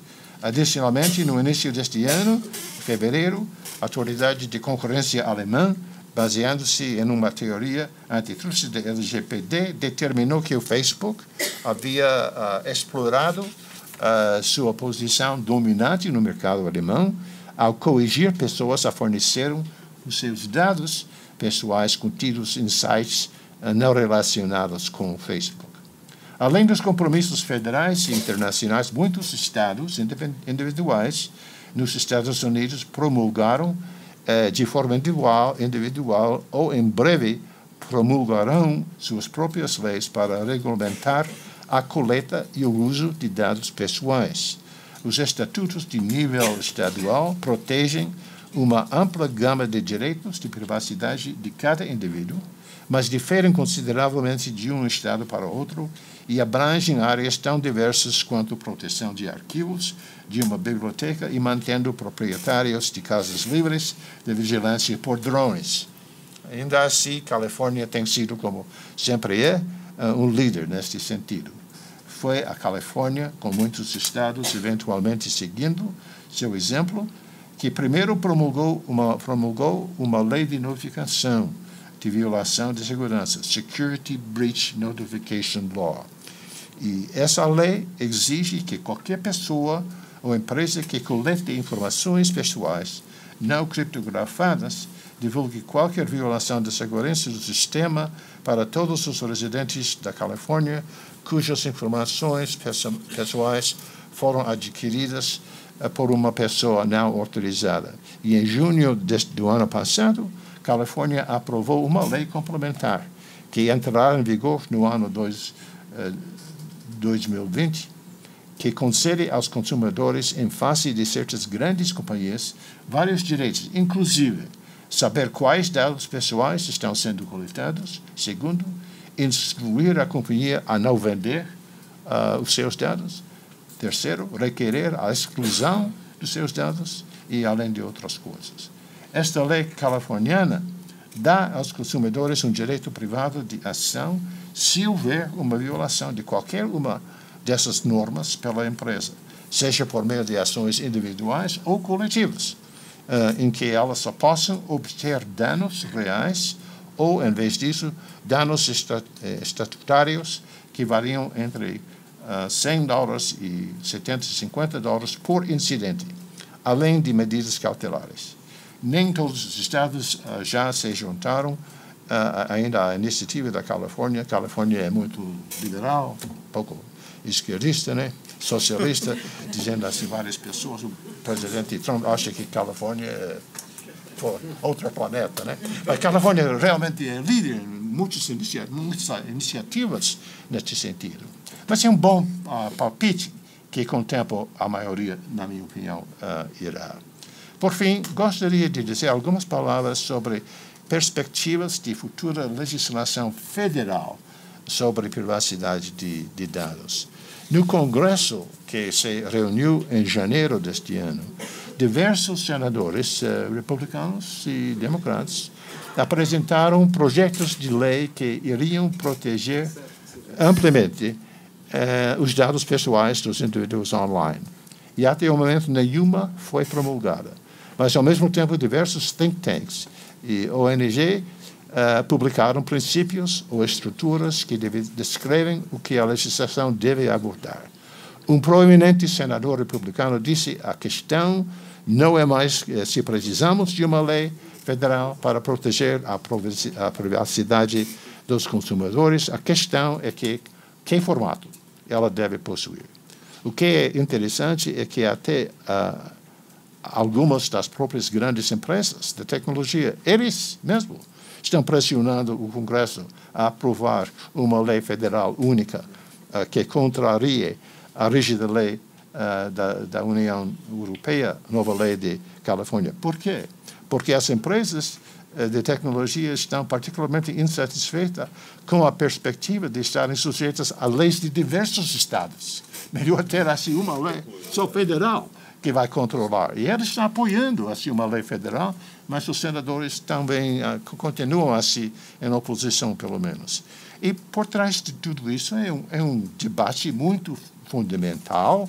Uh, o problema, o desafio realmente é que alguns eh, comentaristas eh, expressaram preocupação com o fato de que muita regulação, muitas decisões judiciais severas em casos individuais podem inibir uh, o pleno florescimento de inteligência artificial e seu potencial. E, de fato, alguns dizem que é que justamente por isso que, é, por, até hoje, a regulamentação federal abrangente tem demorado a chegar. Mas o fato inegável é, é que a regulamentação já está presente entre vários estados individuais e, muito provavelmente, estará em breve, mais ou menos, no cenário federal. Será, como é sempre, um caso em praticamente todos os contextos regulatórios, uma questão de equilibrar os potenciais benefícios sociais contra possíveis prejuízos sociais. Este processo de balanceamento certamente estará sujeito a ajustes ao longo do tempo. Mas, uh, em última análise, é justamente este tipo de balanceamento que os tribunais, por, pelo mundo inteiro, existem para fazer. Eu tenho a certeza de que os nossos sistemas éticos legais, ambos nos Estados Unidos e no Brasil, serão capazes de enfrentar estes desafios. Muito obrigado. É, antes de passar a palavra ao professor Ronaldo Lemos, eu, eu, queria rapidamente destacar a presença aqui na plateia, e, por favor, sem detrimento de outros que tenham escapado, doutor Fernando Lotenberg, é, doutor Leonardo Sica, doutor Paulo Becking, doutor Regis Fernandes de Oliveira, é, muito obrigado por prestigiarem nosso evento. É, é interessante, antes também, rapidamente, um comentário, Peter, é, como as categorias jurídicas clássicas ainda são o porto seguro para resolvermos aparentemente esses problemas. E eu fico pensando aqui, porque você lembrou que é, os Estados Unidos é uma federação, nós também somos, teoricamente, mas com a diferença de que a, a, nosso artigo 22 da Constituição atribui à União uma competência normativa enorme. Teoricamente, é, e isso é assunto eventualmente para debate, é, se nós enfocarmos a questão do ponto de vista de relação de consumo, talvez houvesse uma margem para os estados legislarem. Mas eu imagino que isso não seja desejável, porque se na terra do, do federalismo praticado em, em, sua plenitude, essa autonomia aparentemente tem sido tida como indesejável, o que dirá é, da nossa própria realidade. Então fica aqui o convite eventualmente para essa reflexão. Passo então desde logo a palavra ao, ao professor Ronaldo Lemos, pedindo a ele é, sem querer cercear nem a sua palavra e nem também a palavra do professor Oscar Vilhena, pediria aos dois, se possível, em virtude da readequação do tempo, é, é, tendo em vista o desenrolar dos nossos trabalhos, que falassem em torno de 15 a 20 minutos, se possível. Muito obrigado. Bom, primeiramente, é, deixa eu fazer o meu pedido de desculpas aqui. Desculpa, presidente Fernando Henrique, desculpa, Sérgio Fausto, desculpa, ministros, Oscar, Peter, Flávio, é, e desculpa cada um de vocês. Realmente estou constrangido, estava calmamente arrumando as malas em casa e achei realmente, honestamente, de que era 10 e meia. Então, por favor, aceitem a minha desculpa com relação ao meu atraso e, em compensação, vou me ater a 20 minutos ou menos do tempo para tentar compensar. É, eu vou passar um pouco a minha apresentação, porque eu quero entrar diretamente na parte de dados. Eu tinha feito uma apresentação um pouquinho maior, porque o, o, a aprovação da, da LGPD no Brasil ela é uma mudança de paradigma. Eu acho que a LGPD é tão importante quanto foi a aprovação do Código de Defesa do Consumidor, onde você teve uma mudança de práticas isso levou a um custo né, grande para as empresas se adaptarem, é todo um novo rol de direitos que passam a ser criados. E a LGPD está fazendo isso aqui no Brasil. Você fala com qualquer empresário hoje no Brasil, ele está provavelmente furioso com a necessidade de adaptação à lei geral, porque isso implica custos, contratação de advogado, é um processo que é longo, muda a arquitetura de rede da empresa e assim por diante.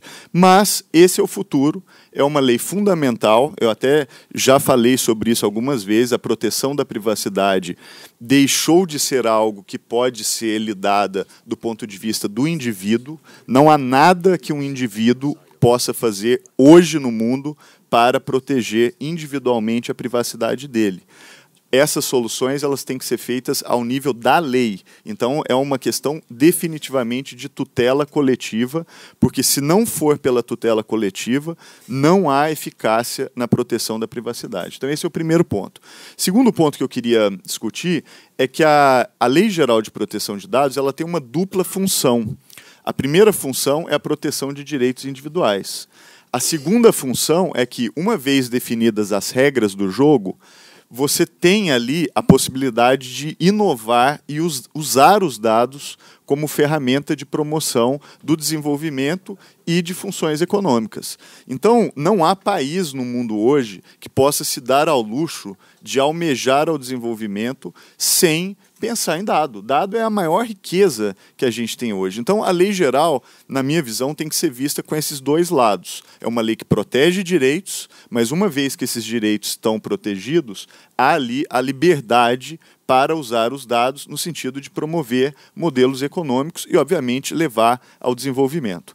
Então, a pergunta que eu gostaria de ilustrar é como é que os dados são coletados no mundo de hoje. Quando a gente usa o computador, dado é coletado.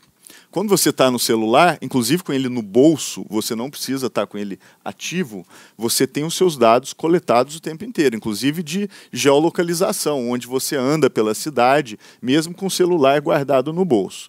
Quando você vai na farmácia ou no supermercado e faz compras, as pessoas pedem o seu CPF e outras coisas, ou pedem um cartão do, do, do supermercado. Aquilo também coleta os seus dados. Então você pode estar desconectado fazendo compras e tem dados pessoais sendo coletados. Quem tem assistente virtual em casa, né, esses speakers inteligentes, ou fala com o celular, com a Siri, Alexa, Cortana e assim por diante, tem os dados também coletados. Inclusive, hoje, ele mede se a sua voz está com uma tonalidade diferente, porque aquilo pode indicar que você está doente, que você está de mau humor, que você está deprimido, que você está eufórico. Isso é feito hoje e esses dados são coletados. Quando você anda pelas ruas da cidade, hoje já é realidade o reconhecimento facial. Não só em países asiáticos e nos Estados Unidos ou na Inglaterra, mas no Brasil. A Oi, por exemplo, tem um acordo com o estado do Rio de Janeiro. O bairro de Copacabana hoje tem um projeto piloto que usa reconhecimento facial. Inclusive, uma prisão foi feita durante o carnaval por ter identificado um suspeito circulando pelo bairro. Então, ao andar pela rua, o seu rosto está sendo captado, você não está logado e você tem aquela informação sendo captada. E, de novo, o reconhecimento facial hoje ele é muito preciso. Ele reconhece inclusive a sua variação emocional, sabe se você está feliz, triste, é, inclusive micromovimentos né, da, da sua face que indicam um determinado estado de espírito ou reação a algo que está acontecendo. Então, isso hoje é uma realidade. E, obviamente, o Estado é um grande coletor de dados. O Estado vive de dados. Né? Então, sempre que a gente pensa no poder público, uma das funções primordiais para o exercício do, do poder público é exatamente coletar dados. Então, em outras palavras, é, dados vieram para ficar. E aí eu gosto de dar, tem alguns exemplos curiosos, por exemplo, como essa lixeira conectada à internet é, toda vez que ela fica cheia, ela manda uma mensagem para o celular do dono da lixeira, dizendo: Estou cheia, você precisa colocar o lixo para fora. Para que, que serve isso? Não tem a menor ideia, mas o fato é que também coleta dados, inclusive de consumo. Quanto lixo você produz está diretamente ligado a quanto você consome. Outra coisa curiosa, o garfo ligado à internet. A gente está vivendo num momento em que os objetos estão se é, conectando à internet. Toda vez que você leva ele à boca, ele conta quantas vezes ele foi usado. Também não tem a menor ideia para que serve, mas é uma realidade. É, a outra coisa é a garrafa térmica ligada à rede que avisa quando o café esfria. Essa eu até achei legal, achei útil a, utilidade dela. E essa também, que eu ainda estou tentando entender para quê, que é a escova de cabelo, que conta quantas vezes você passa a escova e que parte da cabeça você está escovando. Vou comprar senhor. Então, muito reveladora essa escova. Mas é uma realidade. Trago, Oscar, com prazer. Vou trazer várias. Vou fazer um negócio de vender essas escovas no Brasil. Agora, o que está acontecendo também, por exemplo, o carro que vem com um bafômetro embutido. Se você não soprar o bafômetro na ignição, o carro nem liga. Uma outra que não está aqui, que eu gosto, é na Alemanha, tem banheiro que não abre a porta se você não lavar as mãos. Então você fica preso no banheiro até você efetivamente lavar as mãos, ele monitora, aí a porta abre e você pode ir embora. Então, essa, gente, é a realidade que a gente está vivendo, é a era dos dados tudo vai estar conectado, dados sendo usados, processados em todo lugar. E, obviamente, é, dados somos nós, né? É, os dados são o nosso avatar. As decisões online é, que são tomadas sobre a gente não são tomadas se você é uma boa pessoa, é, se você fala bem, são tomadas com base nos seus dados. Os dados são a sua representação da sua personalidade no ambiente virtual. Então, a gente está falando aqui de uma coisa séria. Decisões sobre as pessoas vão ser tomadas com base no lixo da lixeira dele, na escova de cabelo, no dente, no garfo e assim por diante. Então, esse ponto é importante. Uma frase muito dita, e né, em toda conferência que eu vou, eu ouço que os dados são o novo petróleo. É uma boa frase, porque mostra que os dados, de fato, são um suporte para uma nova economia, uma economia que veio para ficar, mas eu gosto de completar essa frase dizendo que, tal como o petróleo, dado também vaza. E quando o dado vaza, ele produz danos ambientais de grande escala tal qual quando o petróleo vaza. Então, quando o dado vaza, você tem danos ambientais que às vezes duram inclusive anos para serem reparados. Então, esse ponto é muito importante. E uma história que eu acho que representa bem isso é, envolve essa loja Target nos Estados Unidos, que é uma mistura de farmácia com supermercado. Um belo dia, um pai de família recebeu na sua casa propaganda de gestantes, né? E ele ficou perplexo, ligou para a Target e falou: Olha, não tenho nenhuma gestante em casa, eu tenho uma filha de 14 anos. E não tem nenhuma gestante em casa. E a Target falou: tem. Porque, é, pelo padrão de consumo da filha, tem uma mudança no hábito que eles identificaram ao longo de uma série histórica, que a pessoa passa a ter sensibilidade a alguns tipos de essência e cheiros, e aí ela muda o padrão de consumo e na hora 99% de chance de que aquela pessoa é uma gestante. Então, é isso, você revela questões íntimas que às vezes nem o pai é, sabe, né? E a outra coisa que eu acho que é importante é que os dados são combustível no mundo de hoje para algoritmos e inteligência artificial. Isso é importante porque até escrevi um artigo na Folha de hoje dizendo que a minha preocupação com inteligência artificial não é o surgimento de máquinas super inteligentes, perfeitas, que vão é, ser mais inteligentes que o ser humano a minha preocupação é justamente o surgimento de máquinas fulustrecas, mequetrefes, brochotes e assim por diante, que são máquinas imperfeitas, no sentido de que elas geram automação e substituem o trabalho humano, mas não geram uma produtividade e eficiência econômica capaz de suplantar isso do ponto de vista econômico, que é o que o economista Pascoal Restrepo chamou de inteligência artificial sou-sou, mais ou menos. Então, o meu medo é a inteligência artificial imperfeita. Tem até, eu menciono no artigo, uma empresa nos Estados Unidos chamada KiwiBot, que é, são os robozinhos que entregam comida no campus da Universidade de Berkeley. E é um robozinho muito simpático, um caixotinho, navega pela rua, você fala, pô, que bacana. E o robô vai até você e entrega comida para você. Aí você vai olhar, mas que tipo de inteligência artificial fantástica é essa que dá autonomia a esse robô? E aí, quando você vai ver, são trabalhadores na Colômbia que recebem a imagem do robô por câmera e pilotam o robô por controle remoto da Colômbia. Então, são trabalhadores que fazem a entrega na Colômbia e ganham menos do que o entregador ganharia se ele estivesse nos Estados Unidos. Esse é o tipo de automação sou-sou. Você tira trabalho de gente nos Estados Unidos, mas não tem automação e ganho de produtividade nenhum efetivo. E isso me preocupa. Então, esse ponto eu acho que é importante. A próxima parte do que eu gostaria de dizer é justamente as aplicações da inteligência artificial para o direito e também para o judiciário. Né? A gente hoje já vê vários exemplos de automação em escritório de advocacia. Nos Estados Unidos já é realidade que a decisão de liberdade condicional está sendo tomada por robôs, né? O indivíduo que vai preso, ele tem uma análise de periculosidade e ele sai on parole é, com base em software, então isso já é realidade.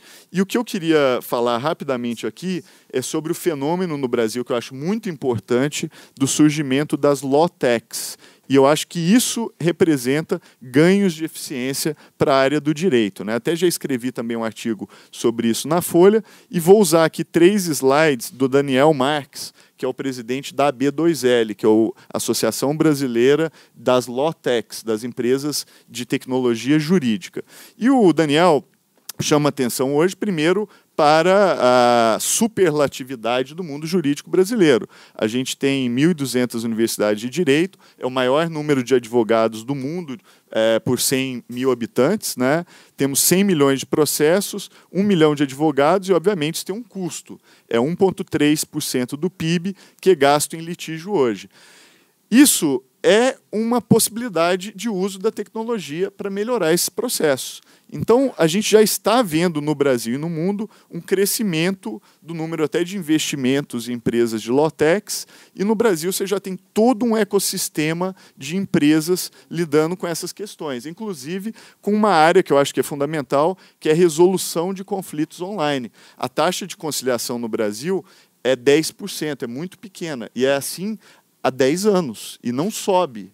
E hoje você tem algumas empresas promovendo com o uso de dados a possibilidade de promover litígios. Se você analisa uma determinada disputa e leva em consideração como ela foi decidida em toda a sua série histórica, você pode apresentar para os litigantes um valor de média ali de dizer, olha, esse caso aqui, você vai ganhar mais ou menos isso aqui. Você quer brigar 10 anos, girar a máquina pública, não é melhor receber isso aqui com um deságio na ponta e resolver o caso? Então eu acredito acredito muito nessa possibilidade é, de uso de dados para promover esse tipo de automação. E, obviamente, os números estão aí, crescimento muito grande. É, e eu acho que o fenômeno das Lotex está muito ligado à ideia de GovTech. Né? Eu passei os últimos dois anos promovendo essa ideia de GovTech no Brasil, que parte da premissa de que governo que não usa tecnologia perde a capacidade de governar. Então, ano passado eu fiz um seminário, trouxe o ex-presidente da Estônia, que é esse que está aqui, Thomas Ilves, e trouxe também a pessoa que criou a identidade digital da Índia para mostrar a experiência deles de automação em governos. A Estônia hoje é o caso paradigmático, né? Onde o país é 100% digital, o cidadão nunca precisa ir até lá para fazer nada, exceto para se casar e para comprar imóvel. E olha que parece que daqui a pouco vai ter casamento à distância, então não vai precisar ir lá fisicamente. É, e o, o, o sistema da Estônia unificou todos os serviços em um único portal. E o cidadão tem um cartãozinho que ele pluga no computador e, de repente, o estado inteiro se abre para ele. É um estado com serviço digital acessível de casa. A Estônia ficou tão é, revolucionária do ponto de vista de eficiência estatal que eles começaram a dar o cartão de cidadania estoniano para qualquer estrangeiro que pedir. Todos nós aqui podemos nos tornar cidadãos estonianos. Se estamos insatisfeitos com a previdência no Brasil, eu posso abrir previdência na Estônia. Se eu estou insatisfeito com a velocidade de abrir empresa no Brasil, eu posso abrir empresa na Estônia em 15 minutos. Adivinhem quem foi buscar esse cartãozinho recentemente, né? É, peguei o meu e hoje eu consigo, ministro, abrir uma empresa na Estônia em 15 minutos. Dados do Banco Central dizem que no Brasil leva 91 dias. Então, é o primeiro caso do mundo de governo de exportação fizeram um governo tão eficiente que estão exportando o governo da Estônia para quem quiser. Aí vocês vão falar, mas Ronaldo, a Estônia tem 1,3 milhão de habitantes. Um bairro de São Paulo é maior que a Estônia.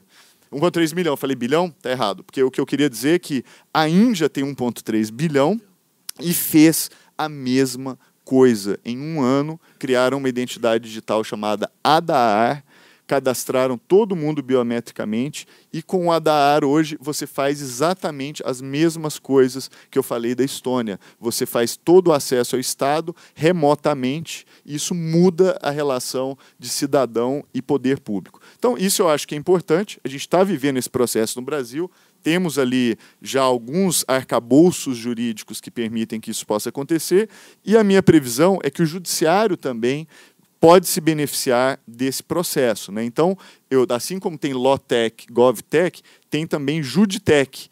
E eu acho que o judiciário, por excelência, é o poder que pode melhor se automatizar e se beneficiar disso, porque é o poder que lida com primazia com informação. A matéria-prima do judiciário é informação. E quando você lida com informação, você pode é, utilizar isso em seu benefício. Então, temos pilotos, o Supremo tem feito alguma experiência em inteligência artificial, outras entidades têm feito isso. As Lawtechs têm feito algo que eu acho que é fantástico, que é organizado a informação do judiciário de todas as instâncias, federal, estadual e assim por diante. E essas informações hoje estão organizadas por pelo menos 60 empresas no Brasil, e até há pouco tempo tive é, em Brasília, no, no, no, STJ, discutindo esse tema, e chamei a atenção de que no Brasil hoje o setor privado já utiliza essas informações organizadas. A única entidade que não utiliza ainda é o Poder Judiciário, porque elas já estão organizadas do ponto de vista é, de, de, uso da tecnologia, a, a, essas informações foram baixadas né, por essas Lawtechs, que organizaram é, essas informações usando inteligência artificial, e eu acho que isso poderia voltar ao judiciário para que fosse uma ferramenta poderosíssima de criar ali um assistente virtual para o juiz tomar decisão, inclusive em processo de litigância de massa e outros. Isso seria revolucionário. Então, isso já existe e é o que a gente chama de um low hanging fruit. Né? É uma vitória fácil de ser obtida, porque essas informações já estão é, presentes. Em respeito ao tema, eu queria só terminar dizendo que eu entendo que hoje no Brasil há um consenso inclusive por meio de pesquisa, o cidadão brasileiro gostaria de ver mais tecnologia sendo utilizada no poder público. Então, acho que é uma missão que nós temos de fazer uma transição digital para que a gente possa, inclusive, oferecer melhores serviços públicos para toda a população usando essas ferramentas. E aí eu quero encerrar, é a terceira e última parte do que eu tenho para dizer hoje, fazendo uma projeção de futuro. Tá? É, o que eu acho que está acontecendo aqui é que se a gente acha que já teve transformação e desafio demais, apertem os cintos porque vem coisas por aí. Por exemplo, o Brasil teve o nosso último ciclo eleitoral, a internet foi usada muito para campanhas eleitorais, as instituições brasileiras se prepararam lindamente para lidar com a questão eleitoral no Facebook e no Twitter, sendo que a questão pegou fogo mesmo no WhatsApp. E aí estávamos todos despreparados para lidar com a questão de campanha eleitoral no WhatsApp. De novo, vamos ter um ciclo eleitoral agora esse ano, e eu vou dar alguns pontos que eu acho que é interessante para a gente prestar atenção é, para ver essa possibilidade do uso atual da tecnologia baseado nos dados. Primeiro ponto é que hoje é possível forjar a realidade forjar a realidade virou ferramenta de campanha política. Você está insatisfeito com o cenário atual de realidade, crie o seu próprio cenário. E você, ao fazer isso, pode dar a volta por cima e as pessoas vão cair na, naquilo.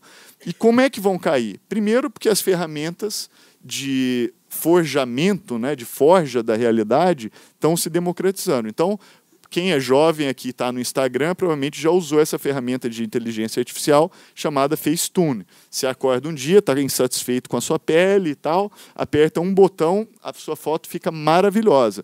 É, tá lá insatisfeito, a pele não está bonita, um botãozinho, ele usa inteligência artificial, cria ali um Photoshop especial para você está é, tá insatisfeita com o shape ali do corpo, é, vai lá, utiliza, dá também aquela perda de afinadinha e tal. Para quem é homem, está com preguiça de ir na academia, a academia está cara, dá lá para fazer também. Não, e para quem vê, né, é, é realidade.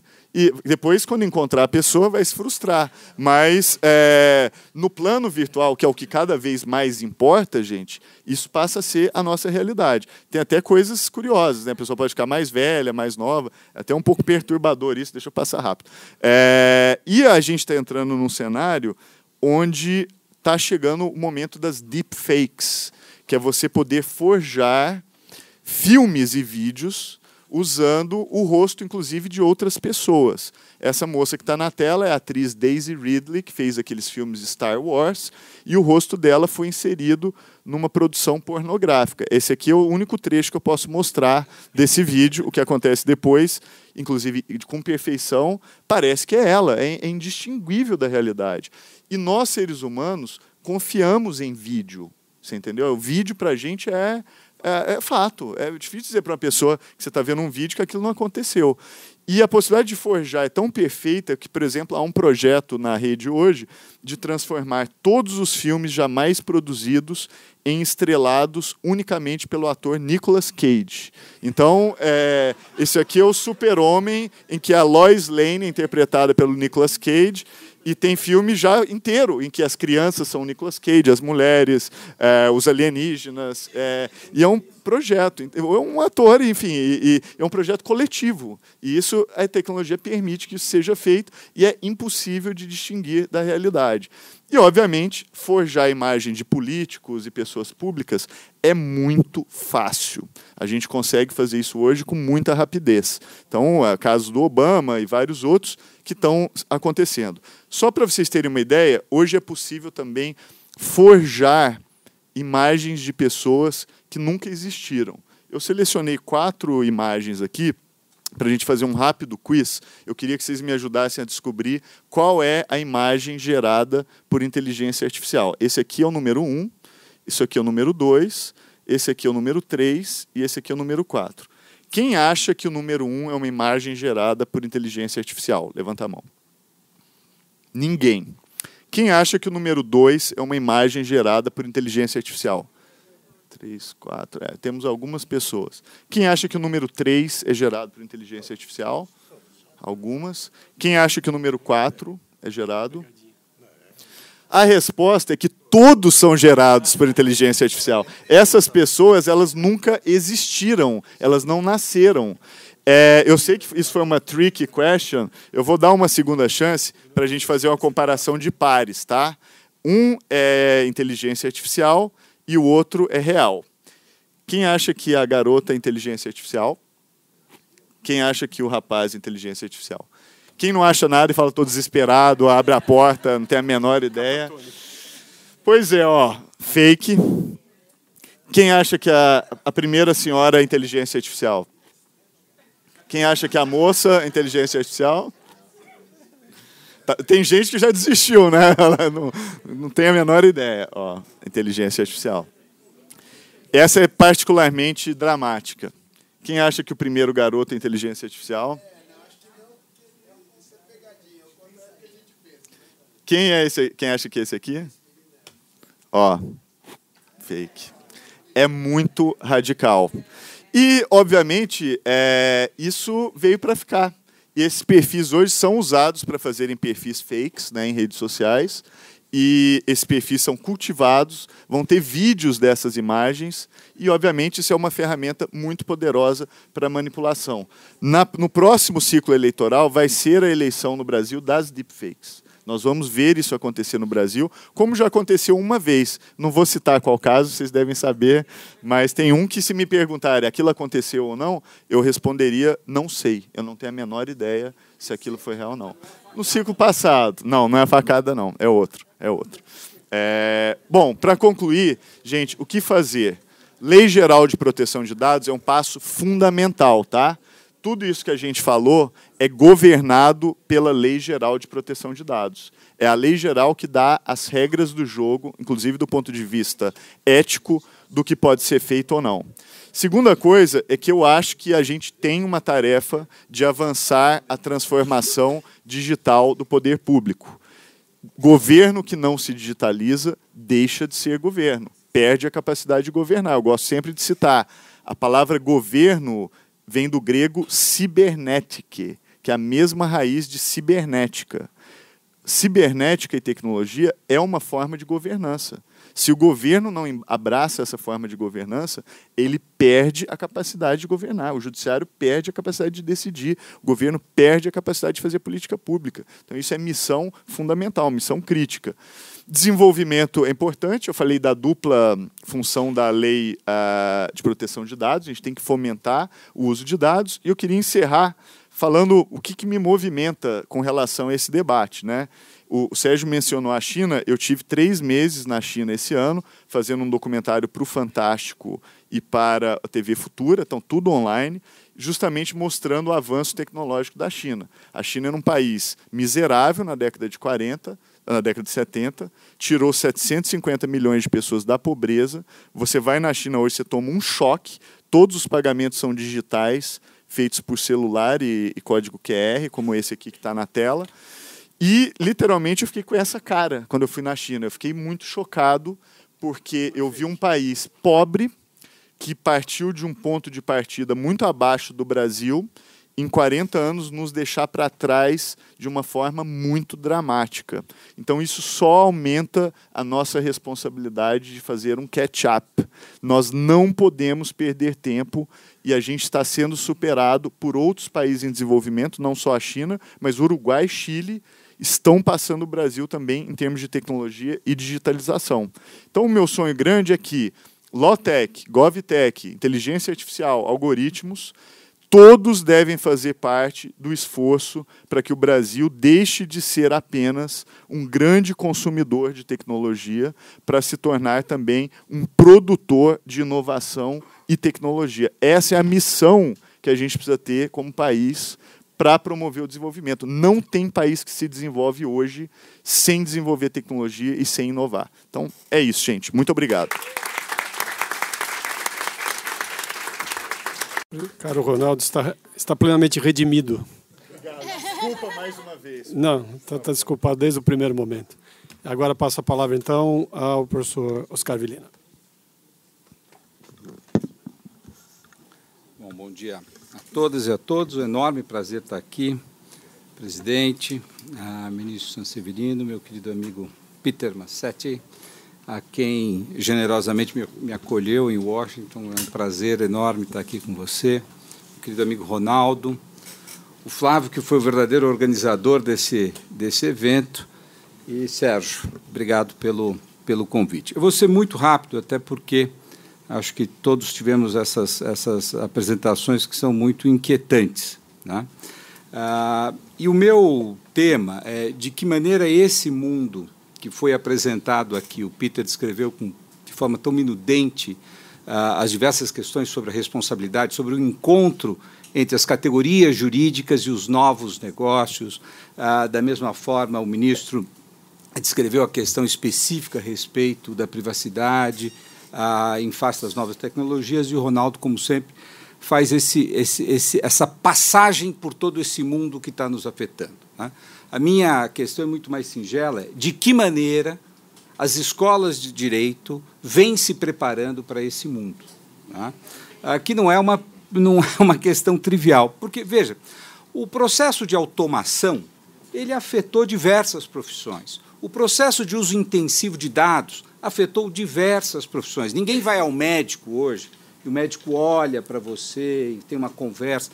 Ele fala: olha, 93% destes casos, o que, que ele está trabalhando? Ele está trabalhando com Big Data. Ele simplesmente sabe que nessas circunstâncias, nessa idade, nessa condição, a consequência vai ser aquela. Qualquer previsão que ele faça como um homem experiente será menos efetiva do que aquela que o Big Data apresenta para ele. Ele pode até errar naquele caso concreto. Né?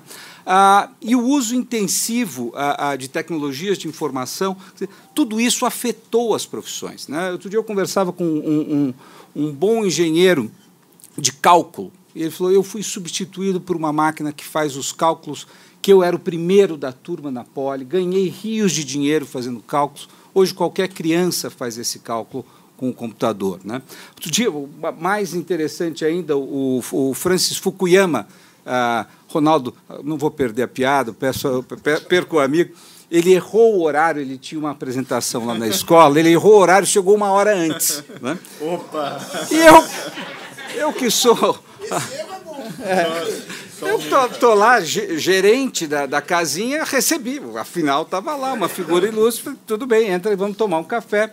E fiquei batendo papo, foi ótimo. Ele me contou várias coisas interessantes. E, e os assuntos iam mudando, e eu fiz a, a e a ciência política, né, essa coisa da metodologia da ciência política, ele falou: olha, professor, eu uh, hoje, se prestasse concurso num departamento de ciência política, não entraria, porque eu não sei matemática o suficiente para isso. Eu sou incapaz de usar a mineração de dados, o que qualquer cientista político mirim faz hoje. Eu virei alguma outra coisa, algum museu da ciência política.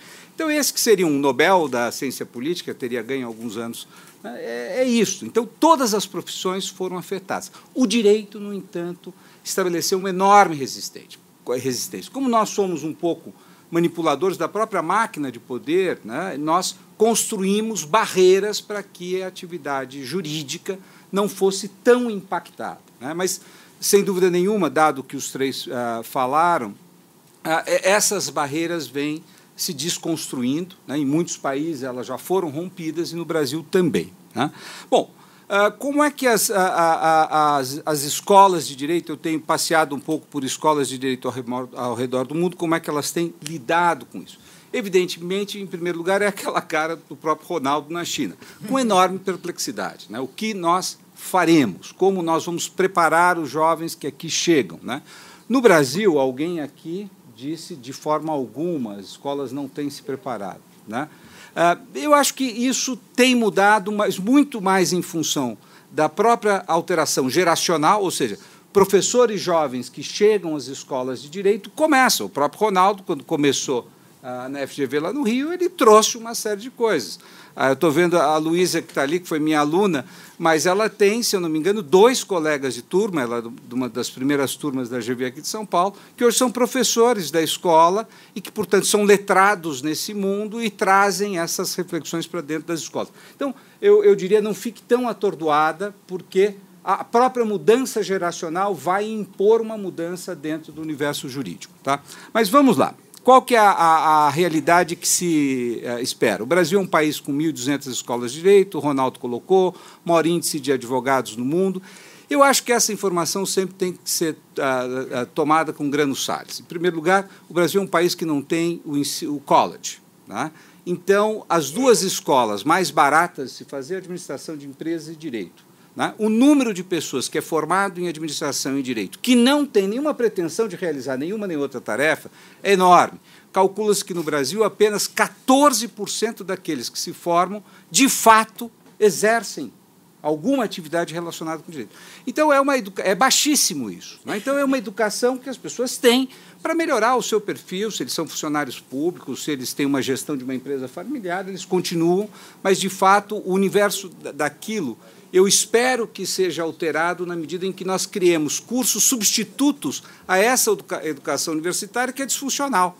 Nós não precisamos disso, nem de escolas de administração, nem de escolas de direito. Talvez agrônomos, veterinários, tecnólogos fosse muito melhor. Mas é uma disfuncionalidade do sistema que cresce imensamente nos últimos anos. Né? Bom, vamos lá tentar dividir aqui uma coisinha, qual é a preocupação que eu tenho visto nessas escolas no exterior ah, e em algumas escolas aqui no Brasil. Então, em primeiro lugar, é a, a, compreensão dos fatos. Então, muitas dessas escolas, que Berkeley talvez tivesse em primeiro lugar, mas hoje várias outras têm, é a criação de centros de estudo de tecnologia e de direito, onde você vai atrair, atrair o que a gente chama de profissionais centauros, pessoas que entendem da tecnologia, entendem do direito, e eles ali vão começar a fazer uma exploração tá, desse universo. Eu dividiria o resultado dessa exploração na construção de três atividades fundamentais dentro dessas escolas de direito. Uma primeira é um grupo de pessoas que vai estar relacionada com a regulação do, da indústria tecnológica, do ambiente tecnológico. Tá? Isso exige regulação, assim como o setor elétrico, o setor de saúde, o setor bancário. Tá?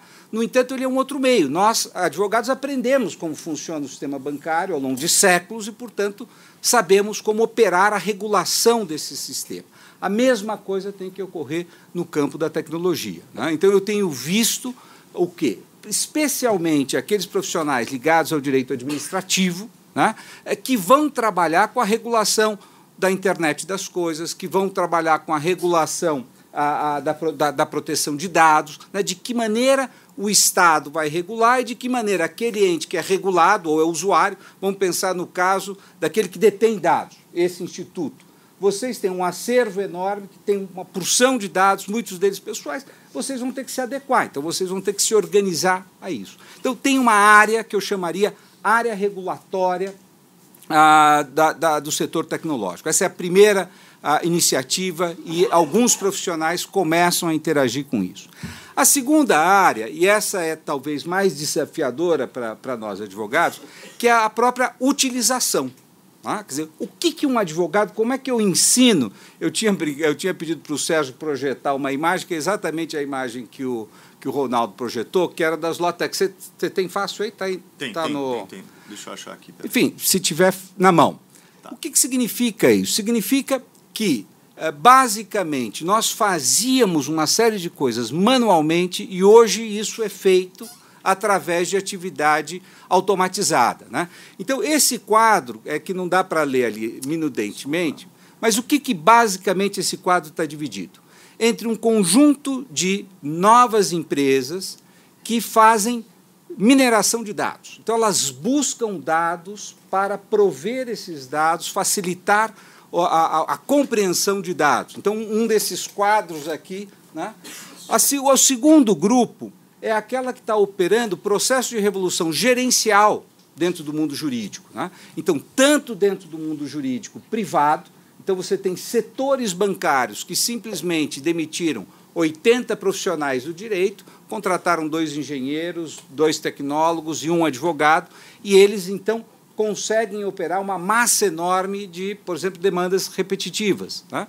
Então você tem essas lotex que, em alguma medida, invadiram o campo do direito. Então você vê os, as tradicionais law firms sendo substituídas ou trabalhando em conjunto com empresas de tecnologia que provêm serviços para aqueles que operam direito, seja na mineração de dados, seja na organização do trabalho. E isso talvez seja uma das coisas mais fundamentais. E aí é que o advogado fica muito inseguro. Tá?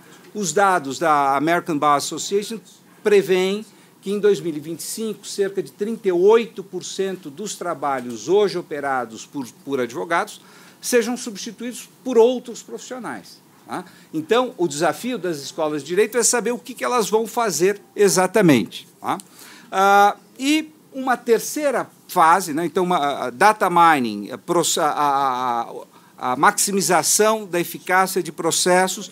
E, por fim, a última etapa, que é a mais, uh, talvez, difícil e sofisticada, que é a análise jurídica, né? e aí sim nós entramos no terreno específico do que se chama de inteligência artificial. Né? Hoje o que nós temos uh, é chamado artificialmente de inteligência artificial, porque na realidade os computadores não são capazes de fazer o raciocínio jurídico em si. Eles são capazes de organizar a informação, cruzar a informação, oferecer um conjunto de alternativas para que alguém tome um conjunto de decisões. Então, eles facilitam e maximizam a, a utilidade desse trabalho, menos do que fazer o, o chamado legal reasoning propriamente dito. Né? Ainda que a gente tenha um trabalho, e aí também é interessante, que é o trabalho, e eu vejo já muitas escolas de direito ao redor do mundo, aqui mesmo nós estamos fazendo, que é desse profissional híbrido que é capaz de treinar o computador né, para que o computador haja como um assistente correto na construção de soluções. Né? Nós temos vários programas ocorrendo ah, nesse sentido. Bom, então, simplesmente para concluir não ultrapassar ah, meu tempo, eu acho que são várias estratégias que estão em campo e as escolas de direito têm que tomar uma, uma série de cuidados. Quer dizer, ah, o primeiro cuidado é não ignorar o evento. O evento está, ele vai se impor, e se nós não formos capazes de nos adaptar, nós simplesmente seremos banidos desse mapa como absolutamente irrelevantes. Né? A segunda é a, a grande questão de não torná-la artificial, ou seja, criar um departamento pequenininho ao lado que ensina alguma coisa de direito e tecnologia para que o aluno não passe vergonha quando ele conversar com outras pessoas. Né? A estratégia que eu tenho achado mais interessante, que nós pelo menos temos adotado na escola, dizer, são várias, mas uma delas é você buscar ao mesmo tempo prover disciplinas, experiências, projetos, uh, clínicas, onde os jovens que já chegam com um grau de literalidade em tecnologia muito maior, a serem esses profissionais híbridos, esses profissionais centauros, vamos dizer assim, né? que sejam capazes de operar no ambiente tecnológico e aportar o conhecimento jurídico. Né? Mas a outra, e é onde eu entendo que é o mais interessante, é que todas as outras disciplinas tradicionais passem a incorporar a dimensão tecnológica relevante para aquela disciplina. Então, se nós estamos falando de, de, contratos, que é um curso que existe há dois mil anos, dois mil anos não, 930 anos na Universidade de Bolonha, né, que ele incorpore os contratos onde você tem um uso intensivo de tecnologia. Que os professores de direito constitucional, e aqui foi colocado, estejam a preocupação com a questão da privacidade, a questão da liberdade de expressão, no contexto da tecnologia. Né? Eu, se ah, não tivesse aqui na missão de diretor de escola hoje, mas professor de direito constitucional, ia ter uma discussão enorme sobre ah, direito ao esquecimento e liberdade de expressão e capacidade dos historiadores investigarem aquilo, se todo mundo exercer o seu direito ah, ao esquecimento, o historiador perde o emprego, ele não tem o quê formular a não ser as histórias que foram projetadas artificialmente, quase como uma fake ah, construção histórica de cada um. Tá? Então, há debates enormes que são colocados. Então, eu diria, ah, formar um grupo e atrair jovens para entrar dentro da escola e trazer essa linguagem. Segundo, ter conhecimento mais profundo sobre as tecnologias, não ter medo disso, inclusive com a atração de profissionais não do direito para dentro das escolas de direito. Terceiro, o desafio de formar os professores das disciplinas tradicionais para que eles dentro das suas agendas de pesquisa e disciplinas, também envolvam isto. Né? Ah, isso tem sido feito, ah, esse mundo que o, o Ronaldo descreve, ah, que o Peter descreve, que o ministro Sanseverino descreve, é um mundo que já entrou ah, dentro do direito. Eu vou dar dois exemplos e, e me calo. Ah, o caso, por exemplo, do Rio Doce, do Vale do Rio Doce, o desastre do Vale do Rio Doce, que afetou ali moradores numa calha de 400 quilômetros de rio, mais uh, 200 quilômetros de costa, e você tem um embrólio jurídico. As pessoas foram afetadas pelo desastre. Quem foi afetado pelo desastre, como foi afetado, criou-se uma fundação para indenizar os afetados. O Ministério Público questiona se esse processo foi correto ou não. Então, um exemplo de, de, de, de uso intensivo de tecnologia. Uh, um, um, dois professores criaram um robô que está lendo todos os 98 mil processos né, de indenização para verificar exatamente quais são a, a, as, as, características desses processos. Quanto custa uma rachadura? Né? Como é que o STJ indeniza casas rachadas? Por quê? Porque como esse processo, no final, vai depender de um acordo entre as empresas, a Samarco a, e a comunidade, eu, e esse robô foi inventado para apoiar a comunidade, a comunidade precisa ter uma capacidade de barganha no qual ela precisa conhecer quais são as suas possibilidades jurídicas. Então, essas coisas que pareciam ah, absolutamente ah, distantes estão sendo realizadas no Vale do Rio Doce. Né? O, segundo, o segundo exemplo disso, né?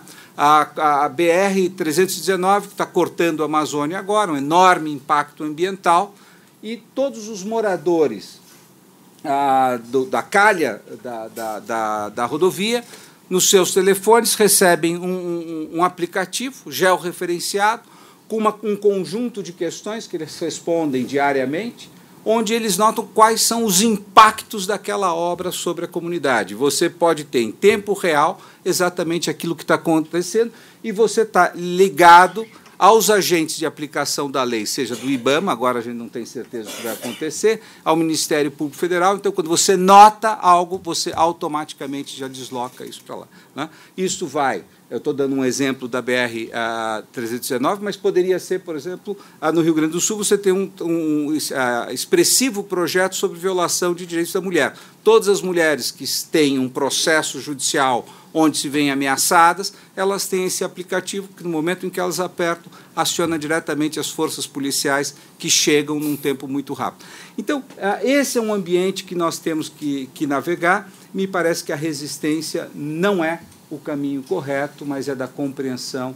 Ah, ah, e, evidentemente, e aí, ah, sem dúvida me calo, ah, o último ponto que me parece ah, o mais importante é que o direito ele tem uma, uma dupla função social. A primeira de estabilização de expectativas, uma segunda de padrões morais da estabilização dessas expectativas. Quer dizer, que tipo de relações que nós queremos ter ah, no futuro. Um dos grandes problemas do uso intensivo de tecnologia é que ela cria externalidades fabulosas. Né? Quando nós falamos do Cambridge Analytics ou do processo de captação de imagens na China ou de qualquer empresa privada que detém as nossas informações, é que as consequências disso podem ser grandes. Então surge uma área do direito fundamental, como o direito ambiental, né? é o direito ambiental da área tecnológica ou direitos humanos da área tecnológica, que vai ter que lidar isso não só da perspectiva dos impactos individualizados, mas, sobretudo, dos impactos sistêmicos. Esse é o problema fundamental. Em que medida o direito vai ser capaz de interagir com a tecnologia para construir a estabilização de expectativas no ambiente de alto e intensivo uso de dado e de tecnologia? Então, esse é o desafio que nós temos para as escolas de direito. Muito obrigado, Oscar, e parabéns pelo, é, instigantes, eh, enfim, pela instigante exposição que nos fez e ainda um pouco aqui catatônico. Mas é, eu pergunto se algum dos integrantes da mesa gostaria de muito rapidamente fazer considerações. Então, pela ordem de exposição, ministro, Peter, é, Ronaldo e Oscar, por favor, se quiserem fazer uso da palavra, seria muito bem-vindo. E depois eu, então, nos nossos limites, Sérgio também me deu parâmetro, a gente abre para o público. Ministro, quer. Não, não, eu deixo. Nenhuma consideração? Também não? Eu, só a respeito do ensino jurídico, se me permite, essa também é uma preocupação, tem sido minha, exatamente eh, sobre o enfoque que você disse. Né? Como processualista, tentar, dentro do processo, repensá-lo à luz disso. Nós inauguramos uma disciplina é, no primeiro ano da graduação, só para dar experiência aos senhores, para refletir sobre isso. Há uma pressão para se criar disciplinas optativas hoje em dia, e, e a Paula Dallari, minha prezada colega, eh, preside a comissão, fazia uma pressão para abrir uma disciplina optativa no primeiro ano de processo. E eu dizia para ela: é impossível é absolutamente impossível ter uma disciplina de processo no primeiro ano, porque, na verdade, é, o aluno não tem substrato para isso. E, na verdade, então, eu criei a introdução ao estudo dos meios de solução de controvérsias. E a semana passada discutimos as online dispute resolutions. Não é? Claro. Eu gostaria de plantar uma questão interessante, falando do que o professor falou. Você está ensinando alunos nas faculdades que são jovens mas alguns de nós somos velhos, inclusive os juízes. E a questão é como se ensina aos juízes mais velhos, já bem estabelecidos, as sensibilidades que o Ronaldo tem, os, os novos que estão aprendendo. É um grande desafio, porque anos e anos realmente vão levar para chegar ao ponto de que os quem decidem já tenham conhecimento. E eu ofereço a pergunta a você, Paulo. É. O que acha? Bom, essa talvez seja a grande questão hoje. Vale para os juízes e vale para o universo jurídico em geral, que tem uma característica que é ser muito conservador. Né? E aí, então, quando se defronta com essas novas questões e as novas tecnologias, o que se observa é uma resistência muito grande. Ah, lá no próprio tribunal, nós somos ah, 33 ah, ministros. E quando a gente começa a discutir as questões dos impactos das novas tecnologias da inteligência artificial, tem muita resistência. Tanto que até nós desdobramos lá no tribunal em dois projetos diferentes, que é o Sócrates e o Atos, porque o, no, no Atos a resistência é menor que é muito mais um, uma plataforma de gerenciamento de demandas repetitivas. Essa é tranquila. Mas no Sócrates, quando já se vai um pouco além e se começa a fazer o trabalho com a, a parte decisória que foi colocada e sugestões de decisão, uh, que na verdade vai ter depois um controle uh, por pessoas, mas nesse caso aí já gera resistência. Né? E na verdade é a tendência. Hoje, o judiciário, uh, especialmente lá o STJ, está perfeitamente aparelhado para o mundo digital. O processo é eletrônico, o processo é 100% é digitalizado, então nós temos aquilo que talvez seja o mais difícil, que é um grande banco de dados mas ao mesmo tempo nós temos uma grande resistência com qualquer tipo de manipulação e a própria abertura para o setor privado. Né? A gente até discute como é abre, não abre, enfim. E a, a, em relação especificamente à Lei Geral de Proteção de Dados, que eu tava, que foi o meu, meu tema. A gente está eu discuti a questão a, da questão ética, a questão da privacidade, a gente discute a questão da aplicação às empresas. Mas o setor público em geral, ele não, não está se aparelhando para a adaptação à lei, inclusive o judiciário. Se, ah, mas a, o processo é público. Cuidado. Nós temos, a maioria é público, mas nós temos os processos que não são públicos, tem segredo de justiça. E, além de tudo, nós também temos toda a questão que envolve os nossos servidores, né? que também são, e aí é uma, na, na parte administrativa. E, é, e, e, realmente a gente faz um processo de convencimento, mas encontra muita resistência em função é, desse aspecto conservador. Então, realmente, é uma, é uma dificuldade que é mudar toda uma mentalidade a esse respeito. Só Hoje às duas eu tenho uma palestra para juízes que estão entrando na carreira. É mais fácil. né? ah, duas coisas. Ah, os federais. É, é. Ah, duas coisas. Então, primeiro, o surpreendente em todos os nossos cursos, onde nós colocamos muita tecnologia e muita matemática, e, e nós fizemos como ah, clínicas ou projetos especiais, achando que a adesão dos jovens estudantes de direito seria muito baixa pela ignorância, ou seja, haveria uma barreira uh, matemática, etc. É impressionante como a nova geração tem uma formação muito distinta. Primeiro, eles são muito letrados, eles têm muita intimidade com o meio. Né? Então, nós colocamos em, em quatro, cinco sessões alunos de direito para fazer programação. Tá? Então, é muito surpreendente. Isso eu acho que não será uma limitação. A culpa não será dos alunos, a culpa vai ser nossa. Né? Em relação ao juiz, eu acho que, evidentemente, vai haver um, um tempo aí de adaptação, mas eu acredito que a nova geração de juízes muito rapidamente também vai a, a, aderir. O que eu vejo com mais preocupação, Peter, aqui no Brasil, é, são o, as, vamos dizer, os processos de modernização dos tribunais. Em primeiro, porque nós estamos modernizando muito federativamente, Flávio. Cada estado está construindo um modelinho para chamar de seu, o que significa que nós não teremos uma capacidade de trabalhar com dados muito homogêneos. Ah, isso é muito perigoso. Né? Isso é um problema seríssimo que eu acho que o CNJ deveria entrar para regular. Né? Essa é uma questão absolutamente federalizável. Segundo, é que como as, ah, sem nenhuma, falo isso com imenso respeito, porque me coloco nessa geração, como os negociadores dentro dos tribunais não têm competência técnica, eles ficam na mão das empresas que estão construindo esses modelos. E essas empresas ah, fazem isso com a maior opacidade. Tá? Então, os dados, por exemplo, coletados no Tribunal de Justiça de São Paulo não são abertos ao público a não ser individualmente. Se eu quiser fazer uma pesquisa e baixar um milhão de processos um a um, eu consigo. Mas entrar e baixar e entender, eu não consigo. Mas alguém detém esse, esse, esses dados e alguém está utilizando esses dados. Né?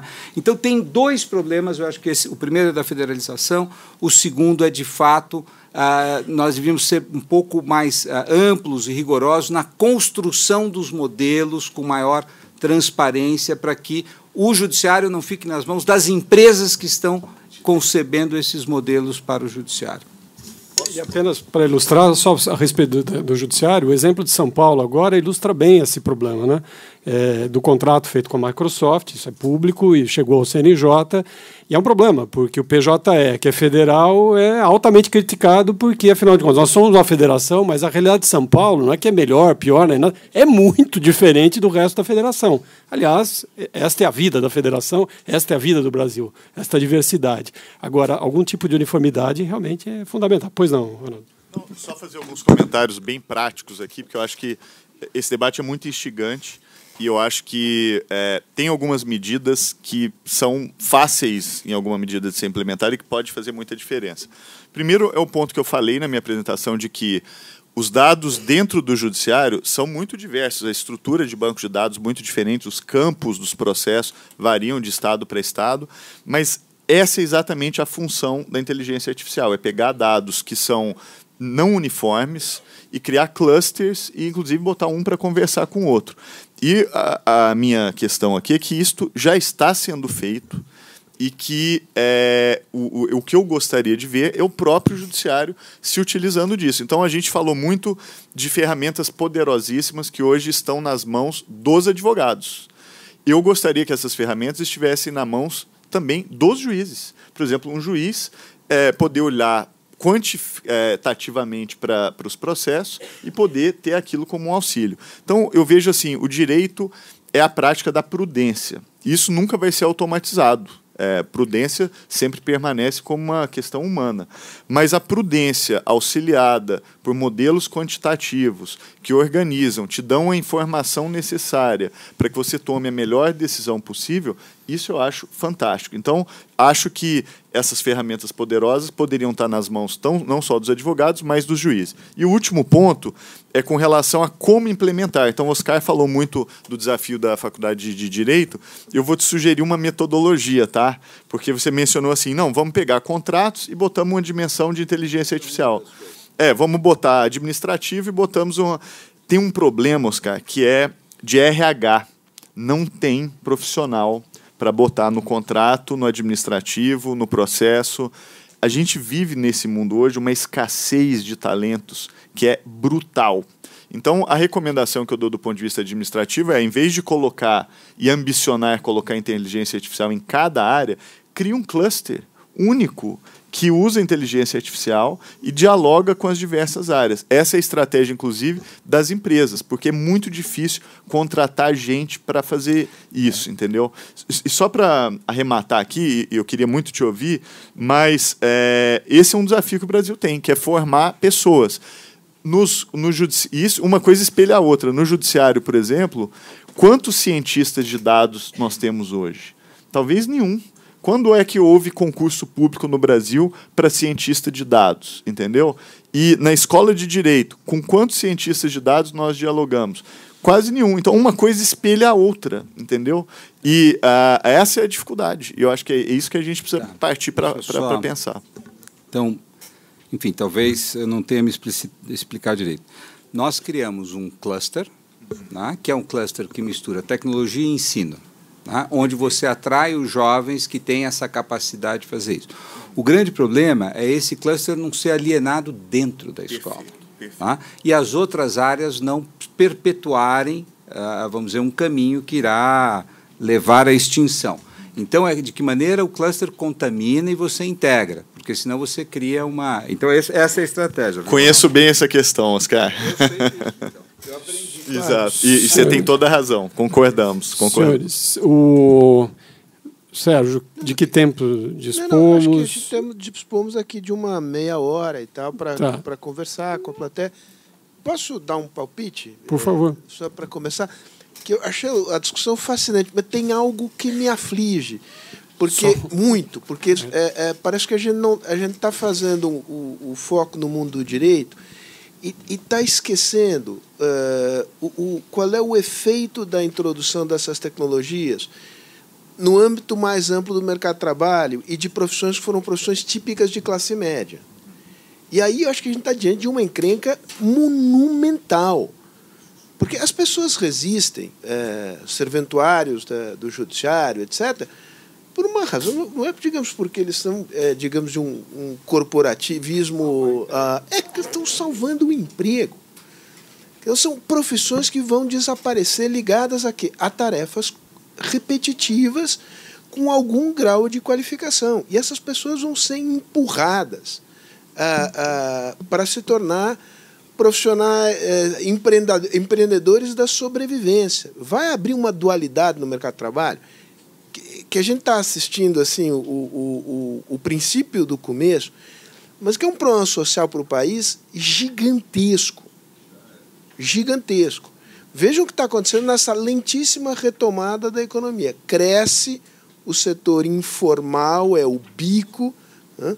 Então, tem um conjunto de pessoas que foram classe média e estão sendo empurradas para atividades menos qualificadas, muito mais precárias e muito mais inseguras. É, então, eu, eu acho que a gente discutir essa questão sem abrir um pouco o foco, a gente é, pode se perder, digamos, é, não pode perder qual é a dinâmica social mais ampla do que está do que está acontecendo. Né? É, é, o âmbito do direito, mas, digamos, numa sociedade não, é, é a secretária que foi substituída, é o contabilista, é, e é a classe média que vai. Então você tem um processo de, de, de, de abertura de um fosso na estrutura social, é, que a radicalização política não é simplesmente um, um acaso. Né? É, não, não é produto de um político ou outro que aproveitou uma oportunidade. É isso. Muito bem, vou, vou passar a palavra à, à plateia, só ilustrando o que você disse, Sérgio. É, talvez Oscar esteja com ele hoje à tarde é, um dos magistrados federais aqui de São Paulo mais ligados à questão de novas tecnologias é Paulo Sérgio Domingues, desembargador, e ele dizia é, o seguinte: é, em alguns anos, não sei quantos anos, haverá basicamente duas categorias de pessoas: as que alimentarão os robôs e as que serão dirigidas por eles. É, é apocalíptico, mas aparentemente é para onde caminhamos. Então, a ideia do caixa de banco que sumiu, a ideia do outro profissional que é um clássico, talvez ganhe uma proporção apenas eh, mais intensa de remanejamento. Quer dizer, aí, aí dá até medo. É, eu, eu pergunto, se o presidente gostaria de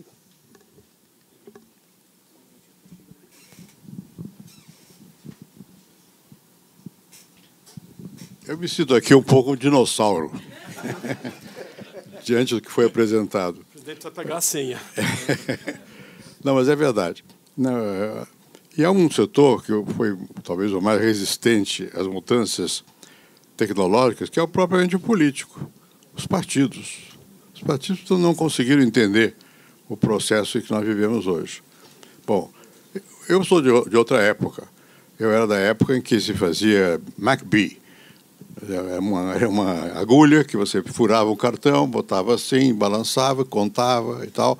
Vi nascer, de alguma maneira, as tecnologias mais modernas. Fui professor em Stanford, havia inteligência artificial, o começo dessa, isso há 50 anos, essas coisas todas. Então, eu sou, por um lado, acho fantástico as coisas que ocorrem. Por outro lado, eu sou talvez não pessimista, eu acho o contrário que as pessoas acabam se adaptando às situações. O setor no, no Brasil que é bastante resistente a isso é o setor político propriamente dito. Até hoje foi impossível, pelo menos o quanto eu saiba, de fazer com que os, os partidos existissem virtualmente. Eles têm reuniões, diretórios que não funcionam, não servem para nada. Mas as pessoas têm que ir lá à noite, não vão. Então a manipulação é simples das máquinas, é, mas não entendem a dinâmica do que foi dito aqui, não entendem. E, não obstante, essa dinâmica vai se impor. Né?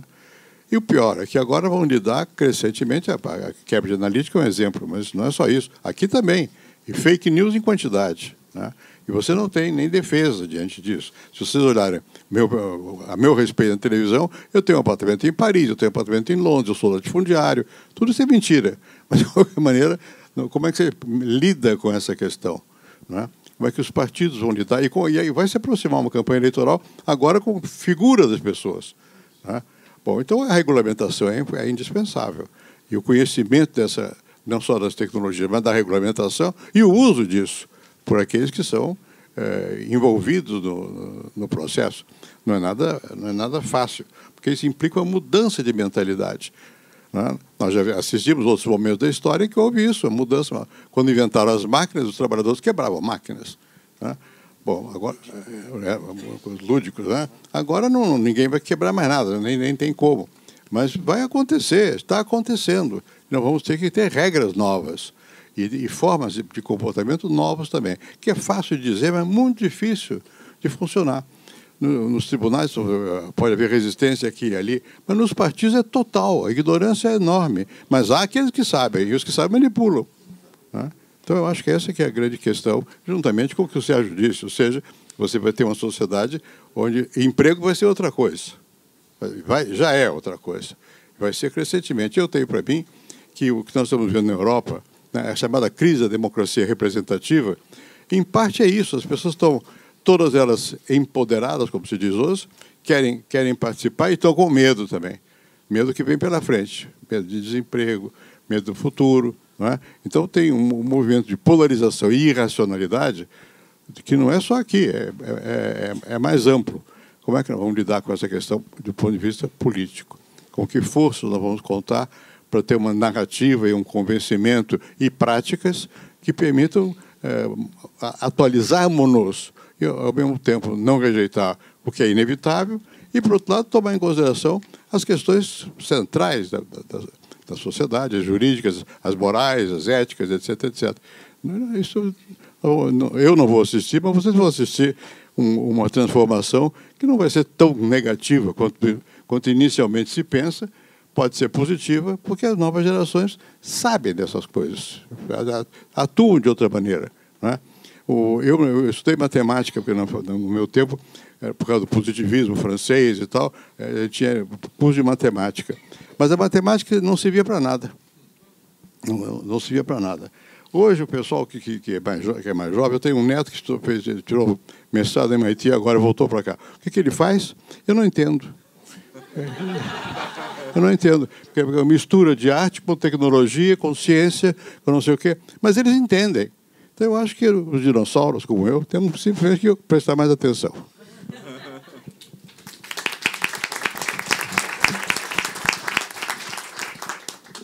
Muito bem, eu peço só compreensão da plateia. Será possível dar a palavra de forma limitada? Eu né, tenho meu ângulo de visão. Primeiro, colega que eu vi levantar a mão, por favor.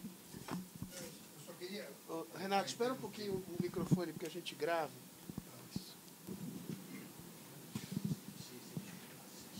Falar depois do, do presidente é difícil. Eu só queria contextualizar é, todo, toda essa abordagem num, num contexto em que está aumentando a longevidade e diminuindo a natalidade. Quer dizer, na Alemanha já está se chamando de geração 421. Quatro avós, dois pais e um filho neto. Quer dizer, qual é o que isto vai provocar? Porque. Hã? Já é bisavó, né? Alguém gostaria de. de... Já, já dou a palavra só para ver se. Uh, super rápido. É, esse problema é grave. Por exemplo, a gente discutiu uma reforma da Previdência no Brasil, ignorando que a longevidade vai aumentar. Tem um monte de estudo hoje que você toma metformina, que é glifage, que você compra na farmácia por dois reais, e aquilo tem um impacto em estudo de que aumenta a vida da pessoa em 15%, 20%, que é uma coisa quase inacreditável. Sem falar em terapias genéticas que vão permitir a vida se expandir. Agora, isso vai ser conjugado com o processo de automação. Então, é o que o Sérgio falou. Vai ter desaparecimento de empregos e de tarefas. E o problema é o que eu mencionei. Se esse desaparecimento de emprego não é conjugado com um aumento expressivo de produtividade e de eficiência econômica, você não tem como compensar. Então, qual que é a visão que eu acho que o Brasil deveria fazer? Hoje, há pelo menos 30 países do mundo que tem um plano nacional de inteligência artificial. Estados Unidos tem, Canadá tem, Singapura tem, a China tem, o México tem, a Índia tem. E qual é o principal componente desse plano? Capacitação de habilidades para um mundo em que determinados empregos vão sim desaparecer. Então, é, o, obviamente, tem um desenvolvimento tecnológico, apoio a, a dar saltos de inovação, é, e isso é muito importante. Agora, se você não se prepara para isso, é, é, é, isso com o aumento da longevidade, é, é, pensa só a consequência política desse coquetel. É, é um desafio que nós temos como sociedade aqui, que não é trivial. Não. Não, só vou reagir só a duas coisas que o, que o Sérgio falou e o presidente falou também. Né? A, a, primeira é esse, como é que nós lidamos com uma bateria, uh, um repertório de soluções sociais para problemas que nós criamos, e esses problemas se transformaram e se essa bateria vai se adequar aos novos problemas. Eu acho que, que não. Né? Vou, vou um, hoje, quando você atrasou, também estava com outra coisa em mente, mas não fiz piada porque eu não queria. Ontem a minha filha pediu uma. à noite, pediu um sorvete no América, qualquer coisa, e não chegava o sorvete. Sorvete é uma coisa que tem que chegar na hora, porque senão ele chega derretido. e ela falava, mas o. o e ela acompanhava pela, pela, pelo telefone o motoqueiro estava parado em algum lugar. Tomando sorvete. E aí as piadas começaram. Eu falei: esse, esse, coitado deve ter caído da moto. Né? Aconteceu alguma coisa. Bom, e eu tenta verificar, liga. Né? Não, não tem como ligar, etc. Até que ela questionou e veio o resultado. O rapaz tinha se metido num acidente de trânsito, evidentemente. Né? Falei, Puxa, que a Luísa que você conhece. Eu falei, diz aí que nós lamentamos, não, não tem preocupação com sorvete. Papai, eu estou falando com, com um computador. Ele não vai ficar, ele não vai ficar comovido pela sua gentileza, né? Bom, a minha esposa, que é advogada trabalhista, falou assim: é mais um coitado que não é um funcionário da empresa que transporta hambúrgueres à meia-noite e que certamente vai para um hospital público, não tem seguro de saúde, não tem direito trabalhista e simplesmente será então, veja, a rede social que nós organizamos, ela está pautada na noção de trabalho. A cidadania está ligada ao, trabalho. Na medida em que o trabalho deixa de ser o nosso vínculo com todas as outras esferas de cidadania, né, então você está certíssimo. Hoje, no o Brasil, 53% dos trabalhadores não estão registrados. Logo, eles não têm essa rede. Então, nós vamos ter que reinventar a rede de proteção porque senão vamos viver o caos. Essa é a questão. 27% né? da força de trabalho no Brasil não tem o fundamental completo. 39% Isso. não tem o, o, ensino médio completo. Quem achar que, que, isso é brincadeira do caminho que a gente está indo, está enganado. É isso, quer dizer, e, e, e, em termos de tensão social, juntado com. Né? Portanto, o pacote vai ter que ser outro. O pacote da social-democracia vai ter que ser outro. E aí que Ou... eu pergunto, a reforma tributária que a gente vai fazer agora... Não tem nada a ver com isso. adequada aos tempos que vem... Não, não, não tem nada a ver com isso. Isso é simplesmente para... Não tem nenhuma discussão sobre isso. Para poder, é. E... É verdade. O, o, colega, o, colega, tinha pedido a palavra há bastante tempo, já está até com o microfone. Pois não. É, boa tarde. Eu gostaria de agradecer o convite e agradecer ao Fausto e ao presidente que introduziram aqui o tema do trabalho no debate sobre a questão da tecnologia. Nós estivemos, eu sou Ortélio Palácio, sou da Força Sindical, é, e é, a experiência internacional demonstra nós estivemos na última conferência da UIT, onde falamos do futuro do trabalho. Uma conclusão temos na declaração do centenário da UIT. Qualquer atividade desenvolvida pelo ser humano neste planeta Terra tem que ser em função da felicidade de todos nós. Tem que ser em função da felicidade da, de, da melhora social e econômica de todos nós. Portanto, quando discutimos aqui a questão da tecnologia, que é um fato, como o Ronaldo falou, muito importante, isso não pode estar desligado em nenhum momento, desconectado do que vai acontecer com a grande maioria da população. Eu concordo plenamente que a tecnologia é supremamente importante. A tua posição, Ronaldo, é fundamental. Só que tem uma questão. Também tenho muita desconfiança quando se dizia neste modelo capitalista de que o mercado é o que resolveria todos os nossos problemas sozinho. É, o presidente Obama falou na crise de 2008 que ele tinha que intervir no setor bancário, porque não podia ter uma economia simplesmente desregulada do jeito que se pensava. O próprio Trump hoje está falando que tem que regular o mercado por canetada na Casa Branca, disputando com a China. A China está resolvendo o problema de câmbio também com canetada. Então, na verdade, não é verdade que esse modelo funciona realmente tão livre quanto nos foi colocado. E também não acredito que a tecnologia funcione de forma desregulamentada, de qualquer jeito, como todo mundo se imagina que deve ser aceito. Que manda nesse planeta Terra somos nós, seres humanos. E somos nós que temos que se estabelecer as regras de jogo em cada parte. Cada país tem que se organizar para trabalhar com isso.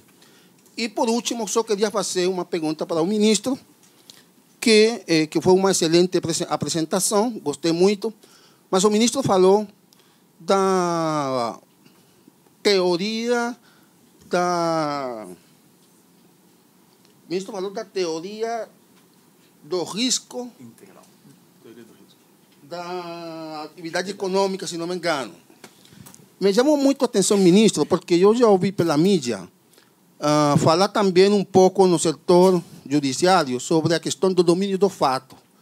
Isso me intriga muito, porque não, não entendo muito uh, se há decisões que estão sendo tomadas no, no âmbito judicial sobre a base de teoria ou domínio do fato. Eu acredito mais na aplicação da lei ou na legislação ou, ou legislar sobre essas teorias para aplicar a lei. Então, não, eh, eh, perdão que não sou não sou profissional do direito, mas é que me intriga muito essa questão, porque já vi na mídia muita coisa sobre isso. Só queria, na verdade, mais que o senhor pudesse esclarecer um pouquinho. Não estou questionando nada do que o senhor colocou. Bom, muito obrigado pela pergunta e, e até concordo que realmente é, todo o desenvolvimento tecnológico ele deve servir ao homem. Né? A gente não pode perder essa perspectiva e, sem dúvida alguma, uma das grandes preocupações desde sempre é com a questão do desemprego. E o desemprego afeta tanto as profissões mais qualificadas, pega médico, a, medicina diagnóstica, a área do direito. Agora, o curioso é que, em relação à pergunta que foi feita sobre a mudança do perfil demográfico, é que uma das profissões que não é afetada é os cuidadores de idosos. Curiosamente, essa profissão, ela essa está garantida para o futuro e está aumentando, até aumentando o perfil demográfico, vai ter mais emprego uh, para essa. É.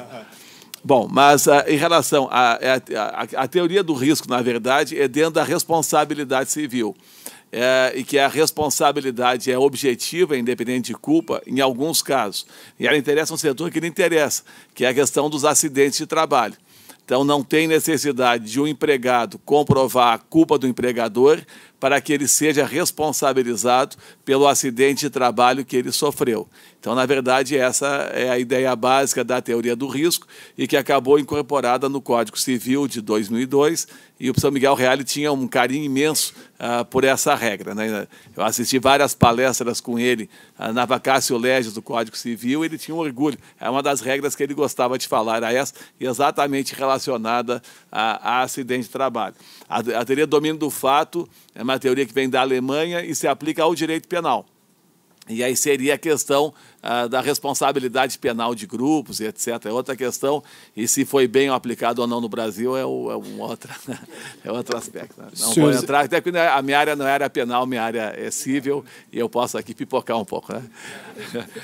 Agora, em relação ao ah, presidente Fernando Henrique, só uma observação.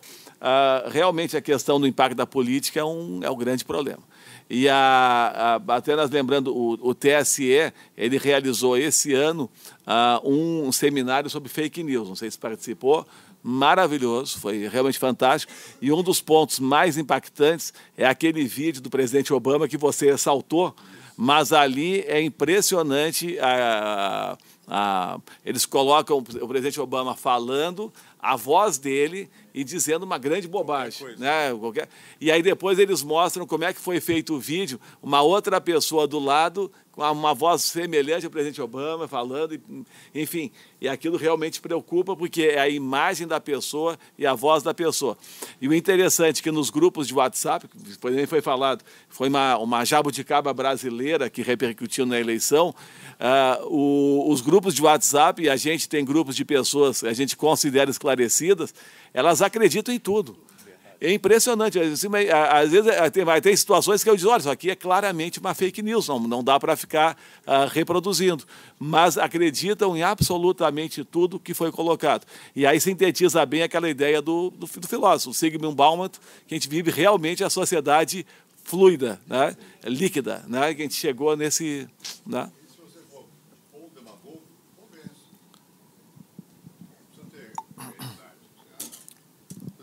Na política, um bom demagogo não precisa da realidade, ele cria uma realidade virtual. Sim, eu exatamente. sou vítima, e aí conta a história, e acabou. O pessoal acredita. E aí, isso é impressionante.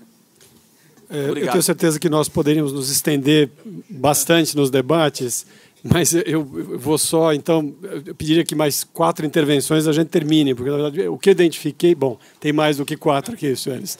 Né? Acho que o colega ela tinha levantado a mão, o, também o outro colega, a colega aqui. É, gente, por favor.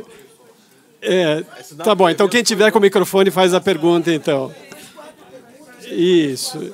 Então, é, se, puderem, é, se puderem mandar, enfim, por escrito, nós vamos, né, estamos no limite aqui. Não briguem com, com o mensageiro aqui, tá bom? Tá. Pois não, o colega que já está com o microfone. Eu gostaria de saber a questão do emprego, realmente, do, dos juízes. Em São Paulo, nós temos quase 3 mil juízes, no Brasil, em torno de 18 mil juízes até que ponto isso vai substituir, a inteligência artificial vai substituir os juízes na nossa realidade. E, e, e segundo, o professor Vilhena falou a questão do, do, pro, do programa ser único no Brasil, do sistema. Nós temos um PJE, que o, o CNJ muitas vezes é, sugere que se use, e o sistema de São Paulo e alguns outros estados. Impor um único sistema não vai limitar o desenvolvimento, não vai é, barrar a evolução, porque cada vez que eu tiver que pensar se a, juntada de uma petição vai ser automática, eu tenho que ir para Brasília e pedir para que isso seja feito, uh, vai ficar um pouco complicado, um pouco difícil. Nos Estados Unidos, o professor Messi falou que 50 estados, uh, são 50 leis, e isso muita gente mais pensando, muita gente investindo do que um lugar só no Brasil impondo um sistema que com certeza em pouco tempo vai ficar muito obsoleto. Alguma consideração da mesa? Bom, só em relação aos juízes, né? Ah, nós temos hoje 18 mil juízes no Brasil. E se vai reduzir, eu acho que não vai reduzir, não, por um motivo básico. Nós temos, ah, só uma correção para o Ronaldo Lemos, né? não é um milhão de advogados, é um milhão e duzentos mil advogados no Brasil, 1.500 faculdades de direito, mais ou menos. E sendo que nos exames da OAB, e o único controle que ainda quem faz é a OAB, né, com o exame da OAB, nós temos três exames por ano e passam em torno de 30 mil novos profissionais por ano.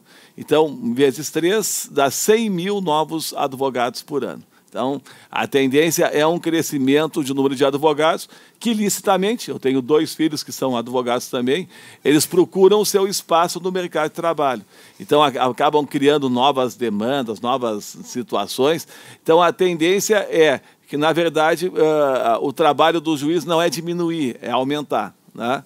Claro, nós vamos ter que utilizar a inteligência artificial para novos métodos alternativos de solução dos conflitos, o planejamento da, das causas, etc. Então, a tendência, eu penso que não é a diminuição não do número de, de juízes. Ah, claro, a gente, lá no STJ, o, o trabalho que eu estou realizando, ah, nos últimos cinco anos, a gente conseguiu reduzir o número de processos que chegam aos gabinetes dos ministros pela metade. Então, se chegavam uma média de 10 mil processos por ano, 12 mil, por exemplo, que é muito, é, é, quando a gente está conseguindo fazer chegar a 6 mil, 7 mil processos por ano.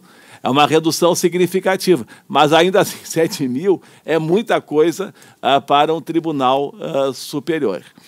E o outro ponto que é a questão dos sistemas. Nós temos o PJE, que é o sistema seria oficial, que é recomendado pelo CNJ, mas que ele não é satisfatório. E ele já gastou um bilhão de reais no, no, seu, no seu desenvolvimento. E nós temos um sistema que foi desenvolvido pelo uh, eh, TRF4, lá do Rio Grande do Sul, que é o EPROC. O EPROC é um sistema que foi todo ele desenvolvido internamente no Judiciário, é muito bom sistema, e ele atu atualmente está sendo compartilhado gratuitamente com outros uh, tribunais. Atualmente eu sou o presidente da TNU, da Turma Nacional uh, de Uniformização dos Juizados Especiais Federais, que é gigante. Ela é 60% maior do que toda a Justiça Federal comum.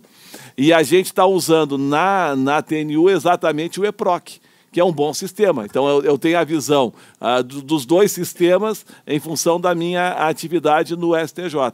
E esse é um bom sistema.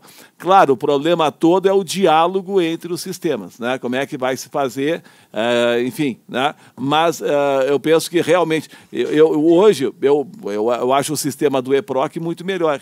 E, e aí realmente é um processo efetivamente eletrônico e para esse efeito de utilização da inteligência artificial, ele representa uma base de dados muito superior ao próprio PJE. Senhores, infelizmente nós não temos a inteligência artificial para coletar os pleitos de perguntas e lidar com eles. Até a minha burrice natural.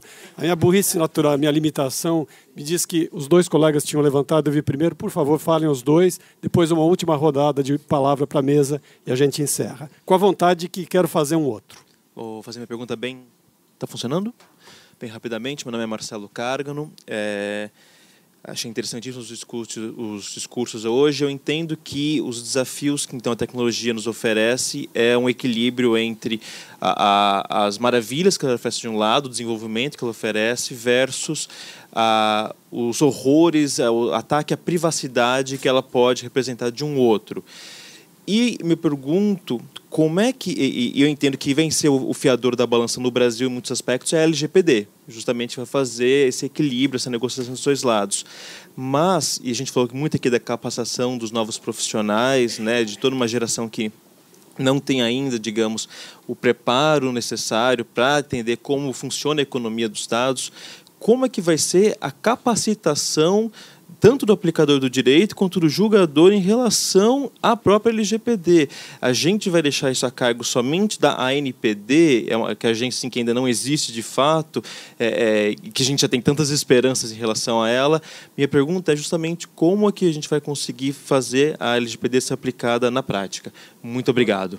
Agora o colega e depois a rodada final. É, boa tarde, é, meu nome é Wilson, eu sou engenheiro de computação e estou no fim da faculdade de Direito, então é, é, eu tenho eu tenho acompanhado o assunto há alguns anos, lido sobre, é natural que tenha despertado minha minha minha minha meu ponto de interrogação.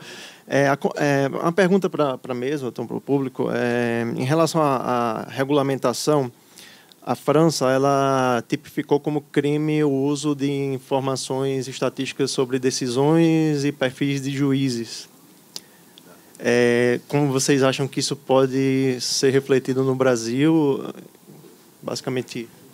Eu agradeço e então passo a palavra pela ordem de exposição aos ilustres expositores para que se manifestem sobre alguma coisa que tenham uh, que achem adequado. Ministro duas perguntas. Né? Ah, em relação à questão da NPD, que é a autoridade nacional, é, não só esperança, mas muita preocupação. Né? Hoje é um setor é, estratégico e ainda não se tem ideia exatamente quem vai ser, é, quem, vai, quem serão os integrantes da autoridade nacional. Então, ah, é uma figura-chave dentro do, do, do sistema da, da lei e realmente a comunidade, aí o Ronaldo vai poder falar com mais propriedade, está muito preocupada com isso. Né? Agora, a questão da França, eu, eu penso que a, a proibição de um perfil virtual Acho muito difícil. É, seria, foi a brincadeira que eu fiz de quando entrar em vigor a lei, eu vou entrar com ações contra os vários escritórios de advocacia do Brasil para tentar identificar o meu perfil virtual. Qual é a chance que eu tenho de êxito? Zero. Né? Então, eu penso, a proibição, na verdade, tudo, isso é o desenvolvimento tecnológico, faz parte da vida, a gente tem que aprender a conviver com isso. Né? Então, penso que não vai. Aqui no Brasil, uma medida como essa não, não, não, não, não prosperaria. E acho que nem seria o caso de prosperar. Nós somos pessoas públicas, né? a nossa a privacidade nesse aspecto sofre uh, limitações. Apenas se respeitarem a nossa intimidade, já estamos muito satisfeitos. Né?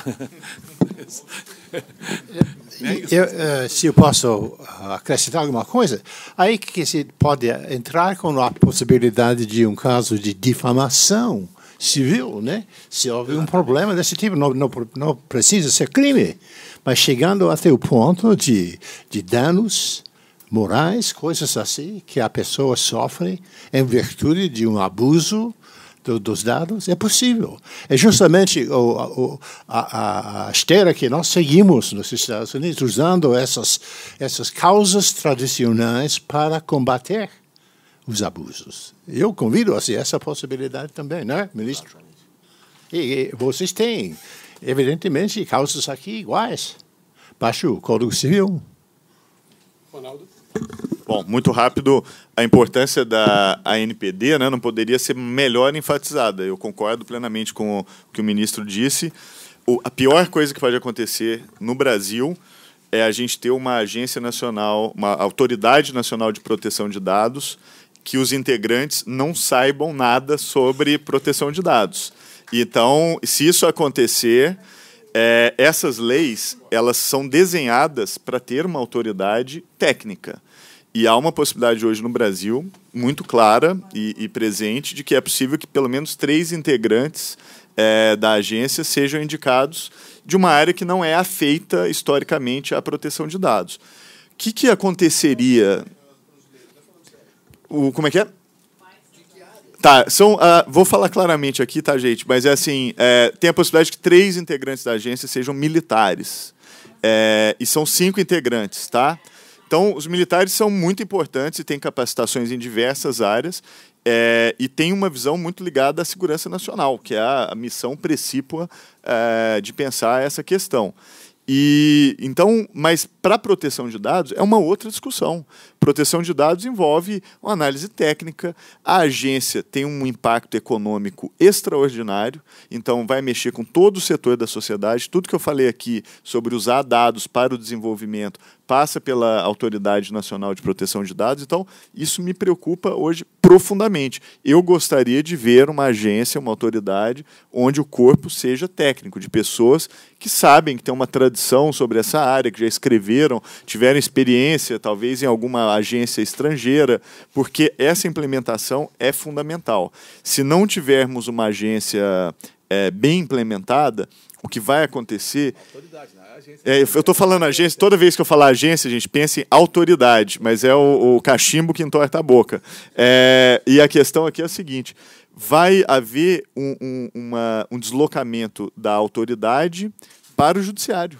E o que vai acontecer é que os 16 mil juízes de primeira instância Exato. vão ter que lidar com essas questões, 18 mil, é, e isso vai provocar um, uma incerteza jurídica, um, uma, uma dificuldade de enforcement, um enforcement descentralizado, sendo que o que a gente gostaria de ver é a, as instituições, em primeiro lugar, deferindo a agência, como aconteceu com o CAD, como aconteceu com a Anvisa, como aconteceu com outras agências, deferindo a autoridade essa questão. Então, é tema fundamental, é tema que tem impacto econômico direto no Brasil e, na minha visão, é, precisa ser explicado, precisa ser debatido, porque a hora é agora, né? É, é o momento de nomeação é esse agora.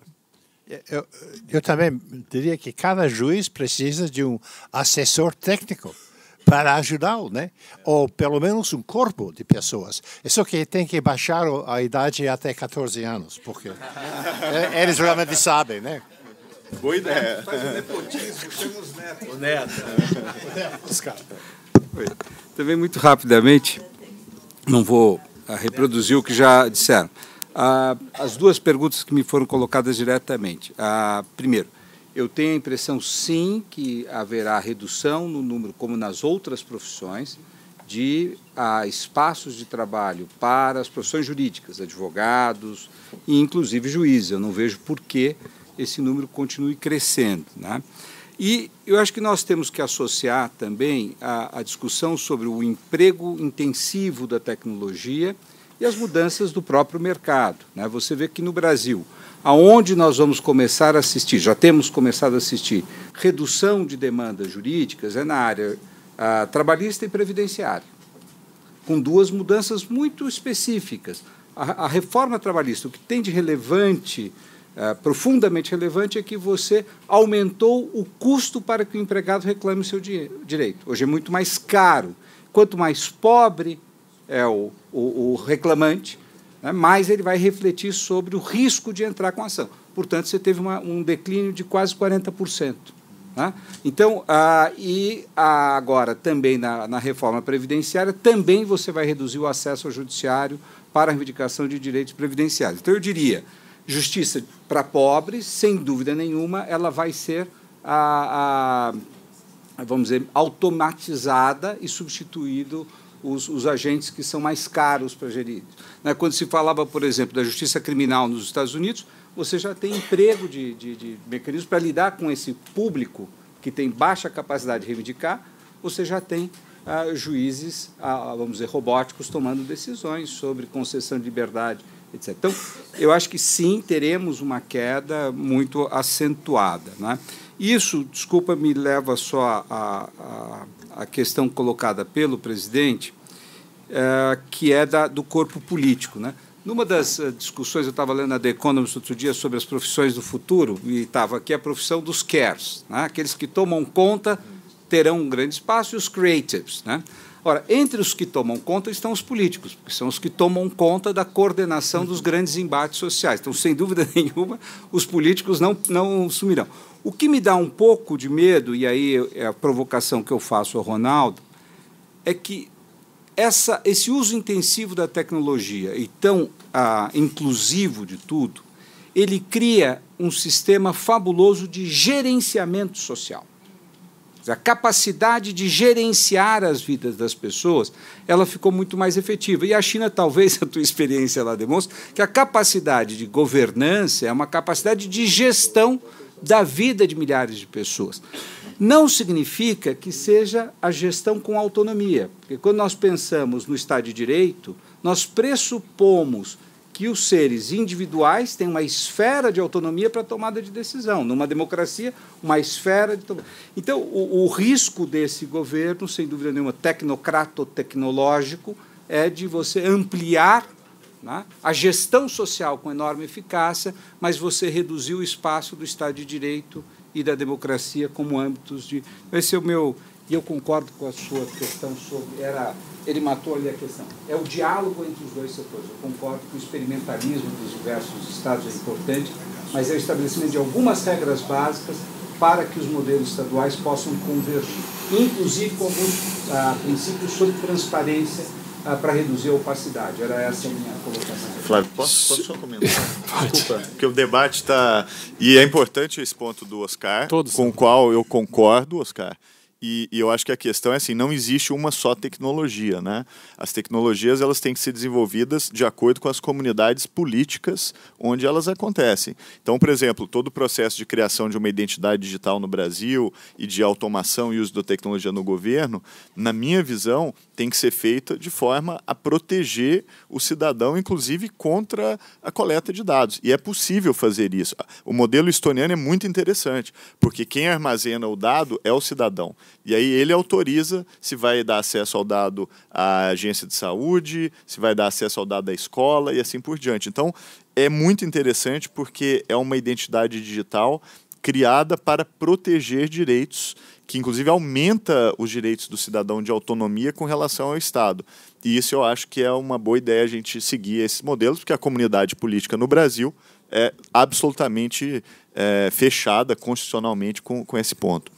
Senhores, acho que o êxito de um evento decorre, ou pode ser ilustrada pela sensação de quero mais, ficaria mais três horas aqui conversando. Então, agradecendo mais uma vez o espaço que foi aberto pela Fundação Fernando Henrique Cardoso, eu me despeço dos senhores agradecendo mais uma vez a presença de todos. Muito obrigado.